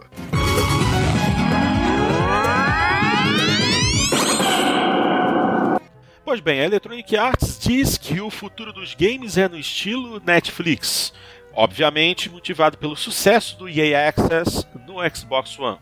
Mas como assim o futuro dos games é no estilo Netflix? É no estilo mesmo do EA Access, em que você baixa o jogo pro seu console? Ou a gente vai voltar naquela situação do streaming que não foi adiante? É, sinceramente, eu gosto da ideia de você pagar um X para ter acesso a uma biblioteca grande. O Xbox Game Pass é um bom exemplo disso, só que para mim, que sou um jogador hardcore, não vale a pena. E como é que fica a situação da grande maioria? Alguém aí gostaria de falar?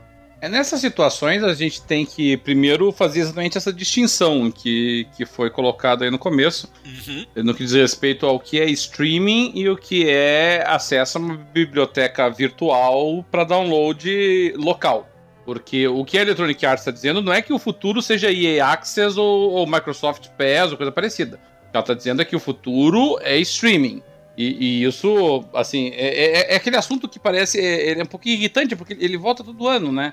É, é, uma, é aquela, profe, é aquela profecia do fim do mundo, assim, sabe? Que parece que todo ano tem alguma e, e sempre surge, ano após ano, surge alguém dizendo que o futuro é streaming. E a verdade é que, assim, não existe absolutamente nada concreto que indique que o futuro seja streaming.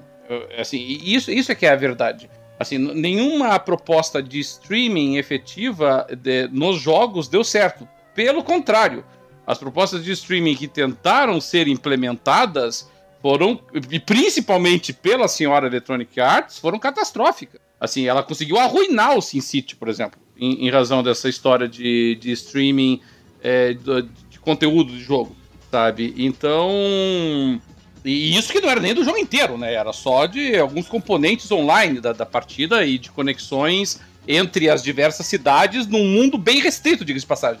Então eu, eu, acho, eu acho assim que na verdade nós estamos muito distantes do momento em que chegará o streaming. A vantagem do streaming, quando ele se concretizar, se ele se concretizar, é que ele dribla aquele problema que nós estávamos destacando de armazenamento.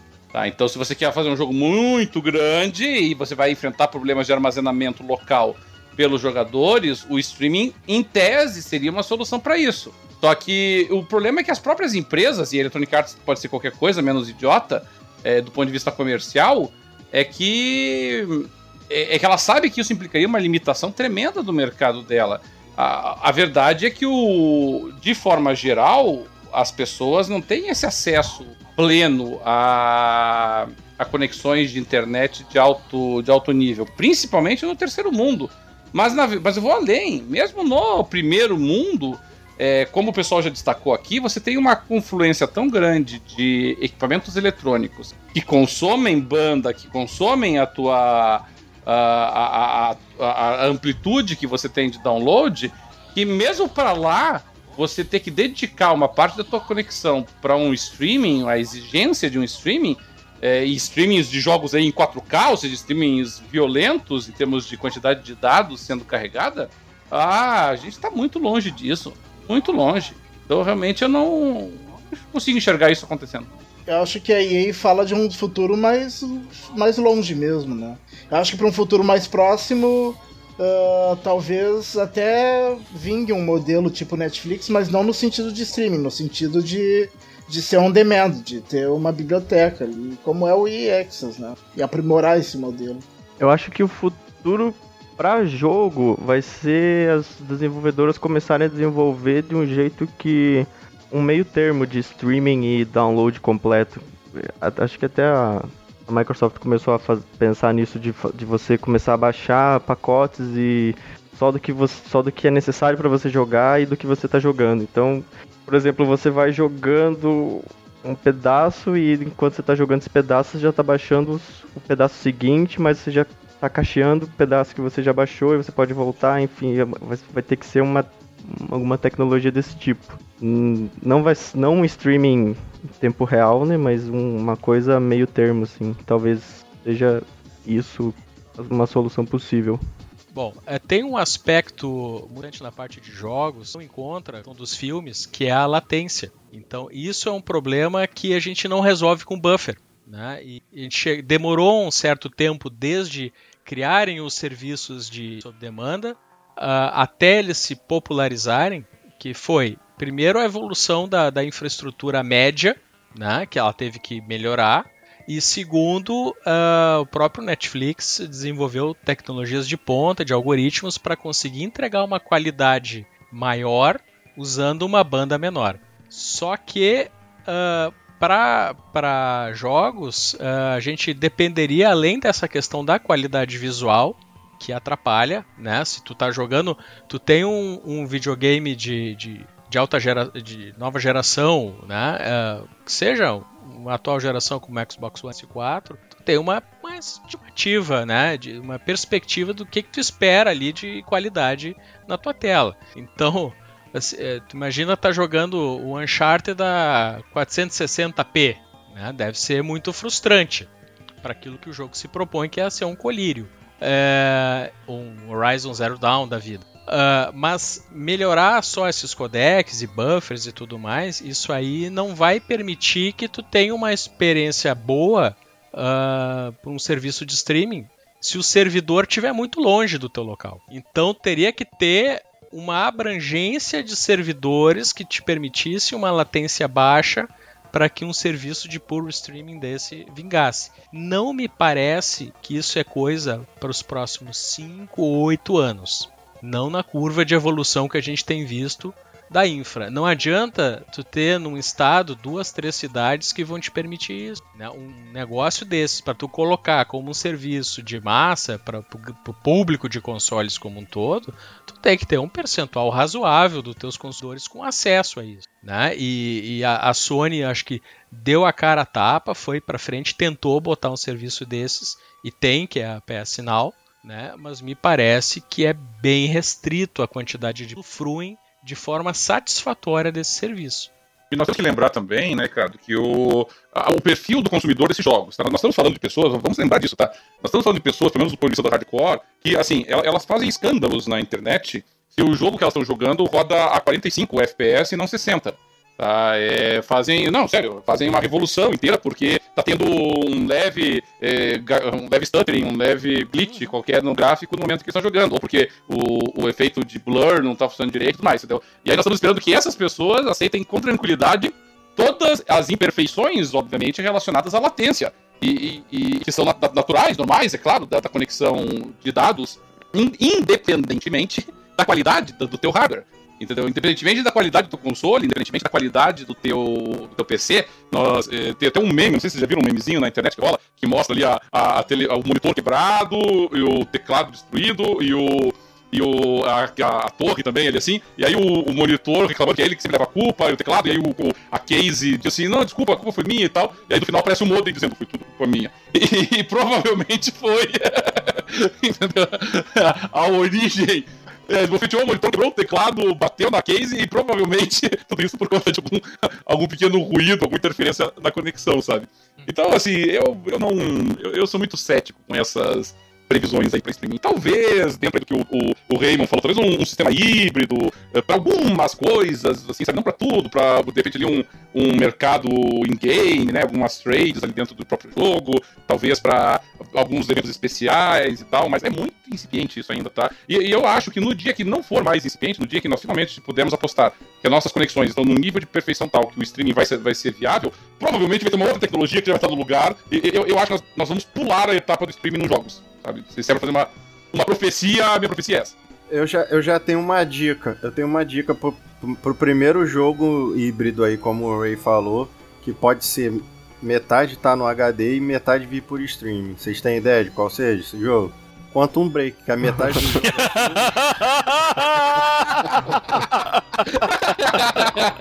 metade, metade do jogo fica no, no, no console e metade fica no Netflix. É, no Xbox tem, tu, tem a, tu tem a opção de baixar ou, ou assistir por streaming, a parte do seriado. Aí, ó, daí, ó, bem, bem, bem sacado, muito bom. Meu Deus do céu. Já existe, o futuro é Aí. agora. Tá vendo? Cara, Já existe o futuro. é. Eu vou, eu vou prever o que aconteceu. Hugo, Hugo é o nosso oráculo também. Hugo é o nosso Olha, oráculo, ele sabe muito. Eu só acerto previsão pro passado. Eu não acerto uma pra frente. Ai, meu Deus. Quando o Quantum Break, o tempo é relativo. Eu posso prever coisas que já aconteceu. Eu aprendi isso.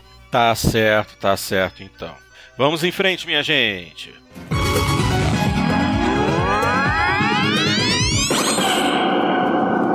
Pois bem, vamos, vamos falar agora a respeito de um joguinho que, cara, sinceramente eu não dou a mínima pra ele, mas é impressionante como ele tá mexendo com os, os youtubers, com os streamers e, caraca, eu não sei o que, que eu posso falar de Battlegrounds.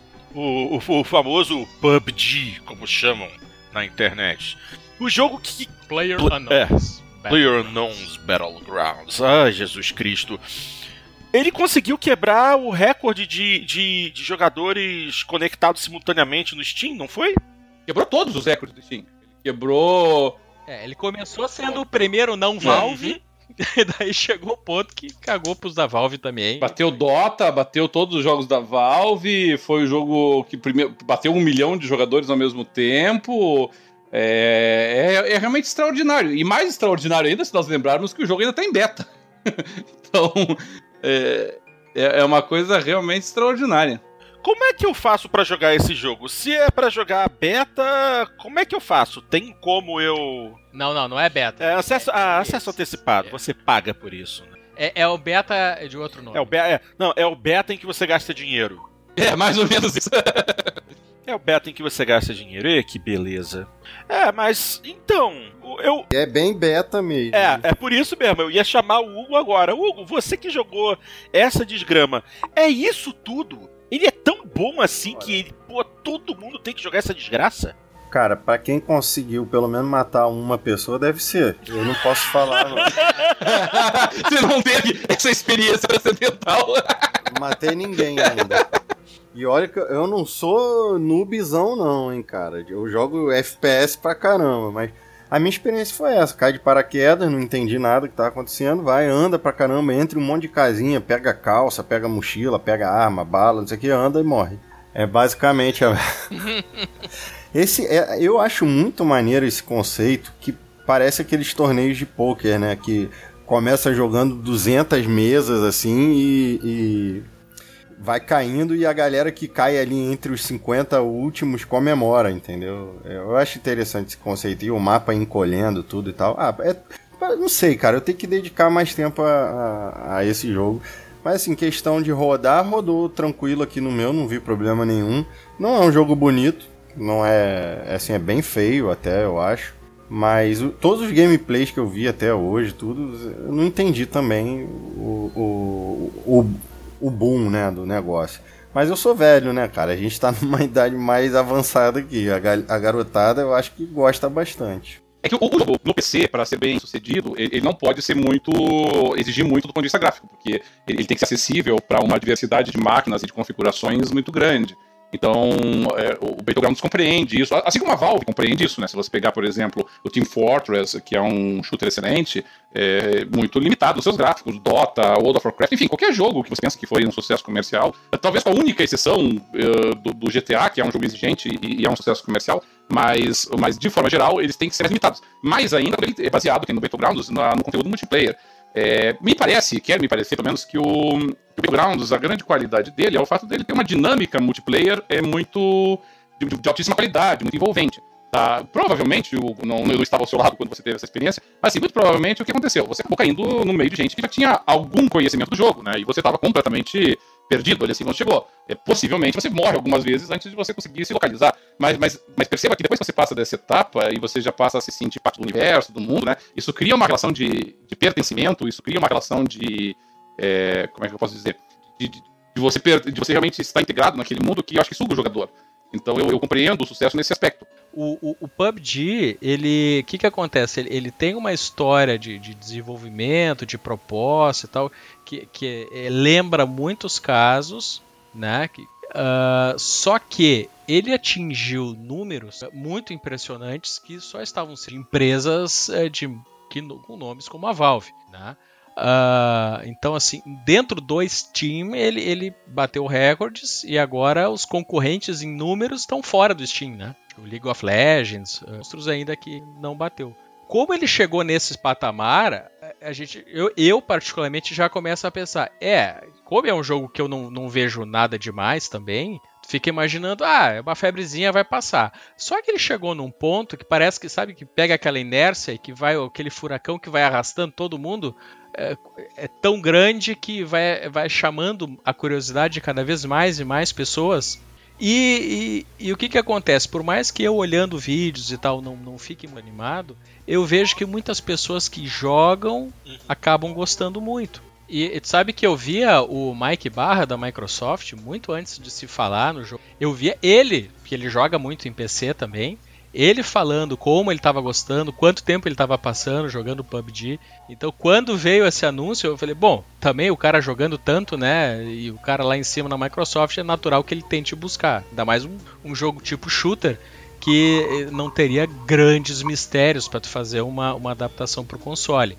E, e, o que a gente viu, assim, que não há um indicativo muito claro, assim, da Microsoft ter feito um acordo do tipo: eu te dou tanto de grana e tu não lança em lugar nenhum, em console.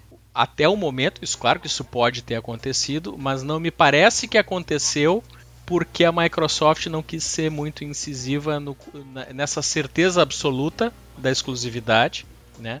Mas o que a gente já viu foi, e, e isso falado pelo próprio estúdio, o aporte tecnológico da Microsoft para ajudar os caras, que eles não, não eram, não são um estúdio tão grande, passaram a contratar muita gente agora recentemente para tentar atender essa expectativa de pessoas. Mas, por exemplo, para console, os caras não tinham gente experiente. E a Microsoft botou gente para dar suporte para fazer essa adaptação para o Xbox One.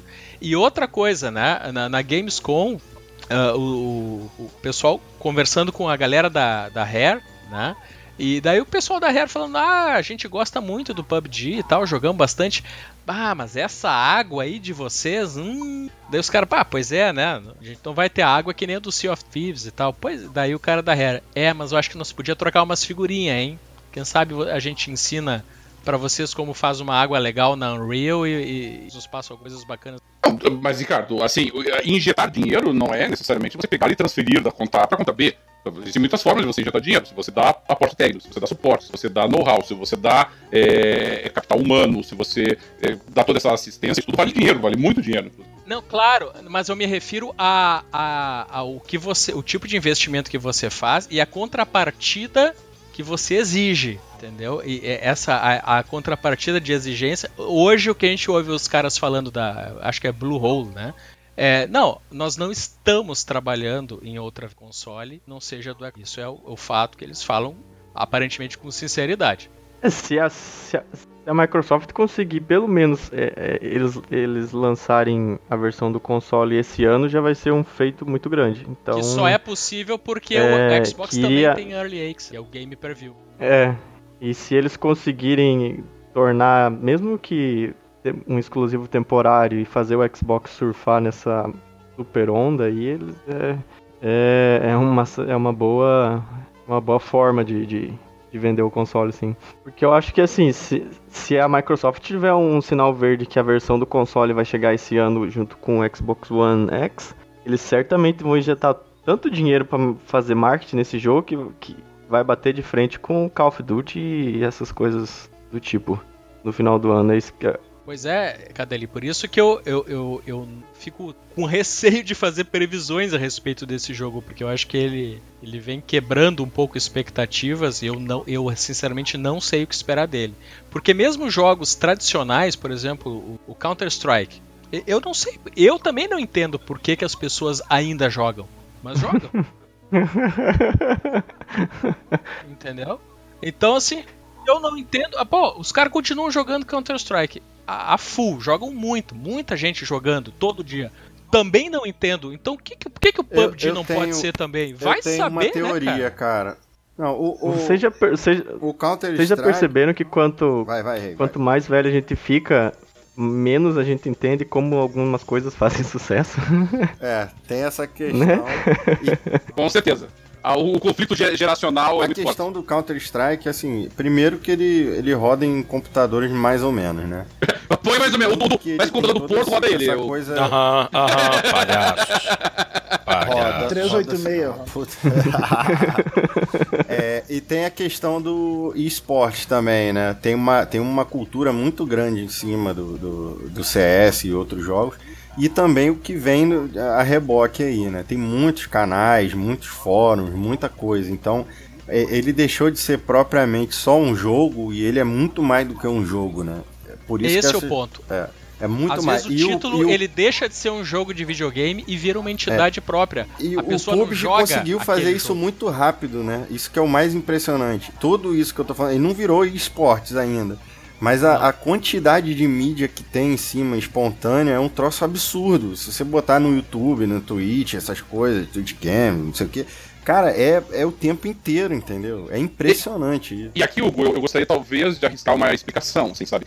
Pode ser que o, o grande achado do Battleground, não sei se proposital ou por uma questão de uma confluência de fatores, seja a forma como ele casa com a influência que o, e o- que o YouTube e que essas outras mecanismos de, de, de produção online eh, possuem, sabe? Porque o Battlefield 1, por exemplo, que você mencionou, assim, suponho que tenha canais, tenha youtubers que falem alguma coisa do Battlefield 1. Mas, assim, a, capacidade de envolvimento que ele tem e, e de contar histórias, porque o que esses youtubers fazem é contar histórias, né? Eles pegam o jogo e começam a contar uma meta-história em cima do que tá acontecendo. É, Ainda mais que fica um tempão sem acontecer nada, né? Dá pro cara encher bastante linguiça. ali, né? Exatamente, entendeu? O, o- no Battlefield 1, você pode fazer um streaming do teu jogo, é, você não vai conseguir contar uma história. Primeiro, se você começar a contar a história, você morre. Então presta atenção no que está acontecendo. E segundo, é, é, a ação é muito frenética para que você possa é, coordenar teu pensamento e a tua oratória e o teu discurso o que está acontecendo ali. Agora, como é, no, no Battlegrounds ele é muito mais suave, ele é muito mais leve, ele facilita a captura de vídeo, ele facilita a você contar uma história. Você está lá no meio do nada, andando com nada ao seu redor, e aí você encontra uma casinha lá, e você cria todo um suspense quando você vai entrar na, na casinha pra descobrir o que tem da casinha, e aí você descobre, ó, é uma calça. Aí você cria toda uma história em cima da calça. Então, e- ele casa muito bem com esse tipo de marketing. E esse tipo de marketing, que foi o que catapultou jogos como o, o Minecraft, é, realmente tem sido decisivo no mercado atualmente, assim, sabe? E, e eu não tenho dúvida de que o, o Battlegrounds casa muito bem com esse tipo de, de, de divulgação e de sinergia com a produção espontânea. Eu, o youtuber começa a fazer a história dele, os seguidores do youtuber começam a gostar, e aí fazem a história deles, e fazem não sei o quê. A minha filha de 7 anos quer ser youtuber de Minecraft já. Então, é, esse é o. E eu suponho que daí, é, meninos e meninas também, por que não? Mas de, de 10, 11 anos, 12 anos, queiram ser youtubers de Battlegrounds. É, isso é verdade. Até eu quero ser youtuber. Fala rapaziada, estamos aqui para mais um gameplay exclusivo do nosso canal para você. Aí já tem até. Caraca, ele já tem, ele já tem a intro bolada, meu Deus do Fala céu. galerinha! E vamos em frente, minha gente.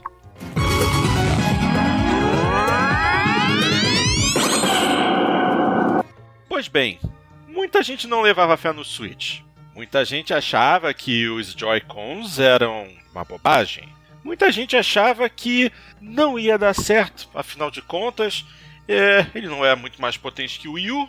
Pois bem, Aparentemente, o Switch foi o console mais vendido nos Estados Unidos durante o mês de agosto, e isso é uma pequena prova de que muita gente pensou errado a respeito do console. Não é verdade? Olha, eu ah, não, não fiz parte do. Eu tinha mesmo direito, porque a abordagem deles, olha, o produto vai fazer isso. Então acho que passou pela cabeça de muita gente que parecia sem identidade no portátil, no console de mesa. Ah, e, e- e a própria tecnologia que ele se propunha, às vezes no papel era muito interessante, mas ficava no ar aquela questão, mas será que na hora de usar isso aí vai dar certo? Propostas que eles estão fazendo, eh, quando aqueles vídeos conceituais, né? E, e depois aparecia que eram tudo feito em cima de coisas que não, não estavam rodando propriamente no equipamento, né? E então isso tudo deixava no ar. Hum, será que a Nintendo está inventando alguma coisa aí que o pessoal vai achar uma porcaria. Porque o Wii U não foi um grande sucesso e então ela tinha que provar que poderia emplacar alguma coisa boa de novo. Uh, eu acho que o ponto assim que começou a dizer, cara, esse negócio é uma coisa que eu tenho vontade, não era tanto assim pela tecnologia, que no fim se satisfatória, mas foi a oferta de jogos da Nintendo. Ela conseguiu emplacar nos primeiros meses Uh, jogos muito interessantes, bem avaliados. Eu, eu não tenho, não, não, não tenho perspectiva, de, uh, mas me passaria pela cabeça, especialmente assim nessa experiência que eu citei antes, de estar nesse outro lugar que parte das que é ruim para mim ter um PS4 pela qualidade da internet. Pô, um Switch nesse lugar me cairia muito bem. Ele tem uma oferta de como Zelda, esse Mario XCOM que eles fizeram, a gente brinca, não é esse o nome do jogo, né? Mas, mas, mas lembra? Cara, o Mario Rabbids. deve ser muito divertido poder jogar aquilo em vários lugares. E assim tem outros tantos. Uh, então, assim, eu acho que mais do que a tecnologia que eles propuseram ter se mostrado interessante, a oferta de jogos foi, muito legal né? Eles têm coisas ainda para sair até o final do ano que chamam. E eu acho que é aí que a, que a Nintendo conseguiu uh, emplacar uma coisa que é difícil para qualquer uma dessas grandes empresas uh, conseguir conciliar no seu primeiro ano grandes lançamentos de próprios. É que falar que foi muito legal, você tá sendo injusto, né? Porque a, a Nintendo apelou, né? Jogou Zelda, lançou Metroid agora, que é, é do 3DS na verdade, né? Mas, enfim, e vai lançar o Mario que provavelmente vai concorrer Zelda e Mario como o melhor jogo do ano. Os dois vão ficar brigando ali, né? E. É, ela sacou as armas. É, ela, ela... jogou, foi, foi com tudo sem deixar para ninguém. Eu acho que realmente foi isso a grande trunfo deles, o grande trunfo. Mas é, é impressionante, né, irmão, que a, que a Microsoft e a Sony nunca tenham pensado numa estratégia similar a essa, né? É fazer acompanhar o, um novo Xbox ou um, um, novo PlayStation com uma lineup de cair o queixo, assim, né? Com é, três, quatro franquias, assim, que, que fosse uma porrada atrás da outra, assim, sabe? Eu acho que até pensam, Cadelinha, só que é como são coisas que tu fica três, quatro anos cozinhando, né? É, certamente, olha, a, eu tenho certeza que a Sony lançou no, no, no seu segundo ano de vida do PlayStation coisas que ela imaginou que seriam no primeiro, né? O Xbox então nem se fala. Né? Então, é, e eles lidam com mega projetos, esses AAA, que tu tem uma margem de, de insegurança no teu controle do projeto muito grande. Né? E a Nintendo, o que, que ela. É, a proposta é outra. Né? Então a, a, o orçamento, tenho certeza, tirando o Zelda, né? É, esse, esses jogos fantásticos que ela está lançando, é, é, outro esquema. Né? Ela aposta em, 10 coisas um pouco mais simples, né? Um pouco mais de controle, mas que, por exemplo, no, no Wii U, ela não conseguiu conciliar isso de uma forma tão concisa. Né? O próprio Zelda, que é um mega sucesso, que só se fala na versão do Switch, na verdade era um jogo que estava previsto para o Wii U, foi atrasando, atrasando, o pessoal já enchendo o saco de esperar, emendou com o lançamento do outro console. Ah, quer saber? Agora nós vamos preparar ele para ser um baita lançamento de jogo de lança do Switch.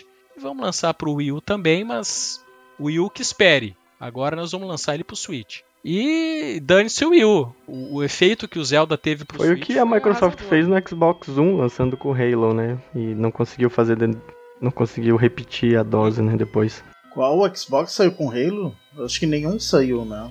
O primeiro, só o, o primeiro. Halo é, primeiro. Do, é jogo de lançamento do primeiro? primeiro? Eu é. achei que ele tinha saído original? um pouco depois. É lançamento. O primeiro Halo foi, no caixão foi, foi jogo de lançamento. lançamento assim. É, foi. Não sabia. Foi. Foi, né? Eu foi. sempre achei que ele tinha saído um ou dois anos depois. Eu sei que o 2 é jogo de lançamento da live, né? É, isso. É isso aí. Mas, uh, mas a gente já tinha mais ou menos comentado sobre o Switch na época que todo mundo meio que concordou que ele com certeza seria melhor sucedido que o U, né? talvez ninguém esperasse que fosse fazer tanto sucesso assim. E eu já estava uh, lendo uma reportagem bem interessante, não me lembro onde agora, não sei se na IGN, que o interessante é que uh, a Nintendo está vendendo muito bem o, o Switch, mas não está roubando fatia de mercado do, do não tá roubando clientes do, do PS4 e o Xbox One. Eles continuam vendendo, não diminuiu a venda dos outros dois para ter bastante venda do Switch. Tá, tá meio que conquistando um público novo. Não, ou é o, é o segundo console de preferência, né? É, ou então é o, a maioria dos que tem o One e o PS4 já já estão satisfeitos com seus multiplataformas e querem um segundo console e estão pegando. É porque ele complementa a biblioteca de uma forma linda, né? Pois então, minha gente, aparentemente estamos chegando ao final de mais uma edição do Jogando Papo. Obviamente convidamos vocês a visitarem a nossa página no jogandopapo.com.br, onde você tem acesso a todos os nossos podcasts anteriores e onde você também pode comentar a respeito desse que você está ouvindo agora. Convido, convido também a visitar a nossa página no Facebook. Vai lá, dá o teu joinha, acompanha porque ela está sempre sendo atualizada com novidades, com notícias fresquinhas assim que aparecem. Então, vai lá e curte também nossa página. E, obviamente, se você quiser comentar a respeito desse programa, você vai comentar na nossa página, no Facebook ou então no nosso tópico oficial no PXB, maior comunidade brasileira de Xbox. Chega lá, vai no, no, no, na área de podcast que você vai poder participar lá. Se você não tem a sua continha, se você não, não é sócio, sócio, meu Deus do céu, por que, que eu falei essa besteira? Se, se você não está cadastrado, vai lá, se cadastra, se cadastra no PXB, porque é, é a maior comunidade brasileira de Xbox, mas tem espaço para todas as outras plataformas também, e você vai conhecer muita gente boa, vai se divertir e vai participar, tá bom? E agora é para acabar mesmo. Gente, muito obrigado. E daqui a algum tempinho a gente retorna com a edição de número 97. Um grande abraço a todos e até lá.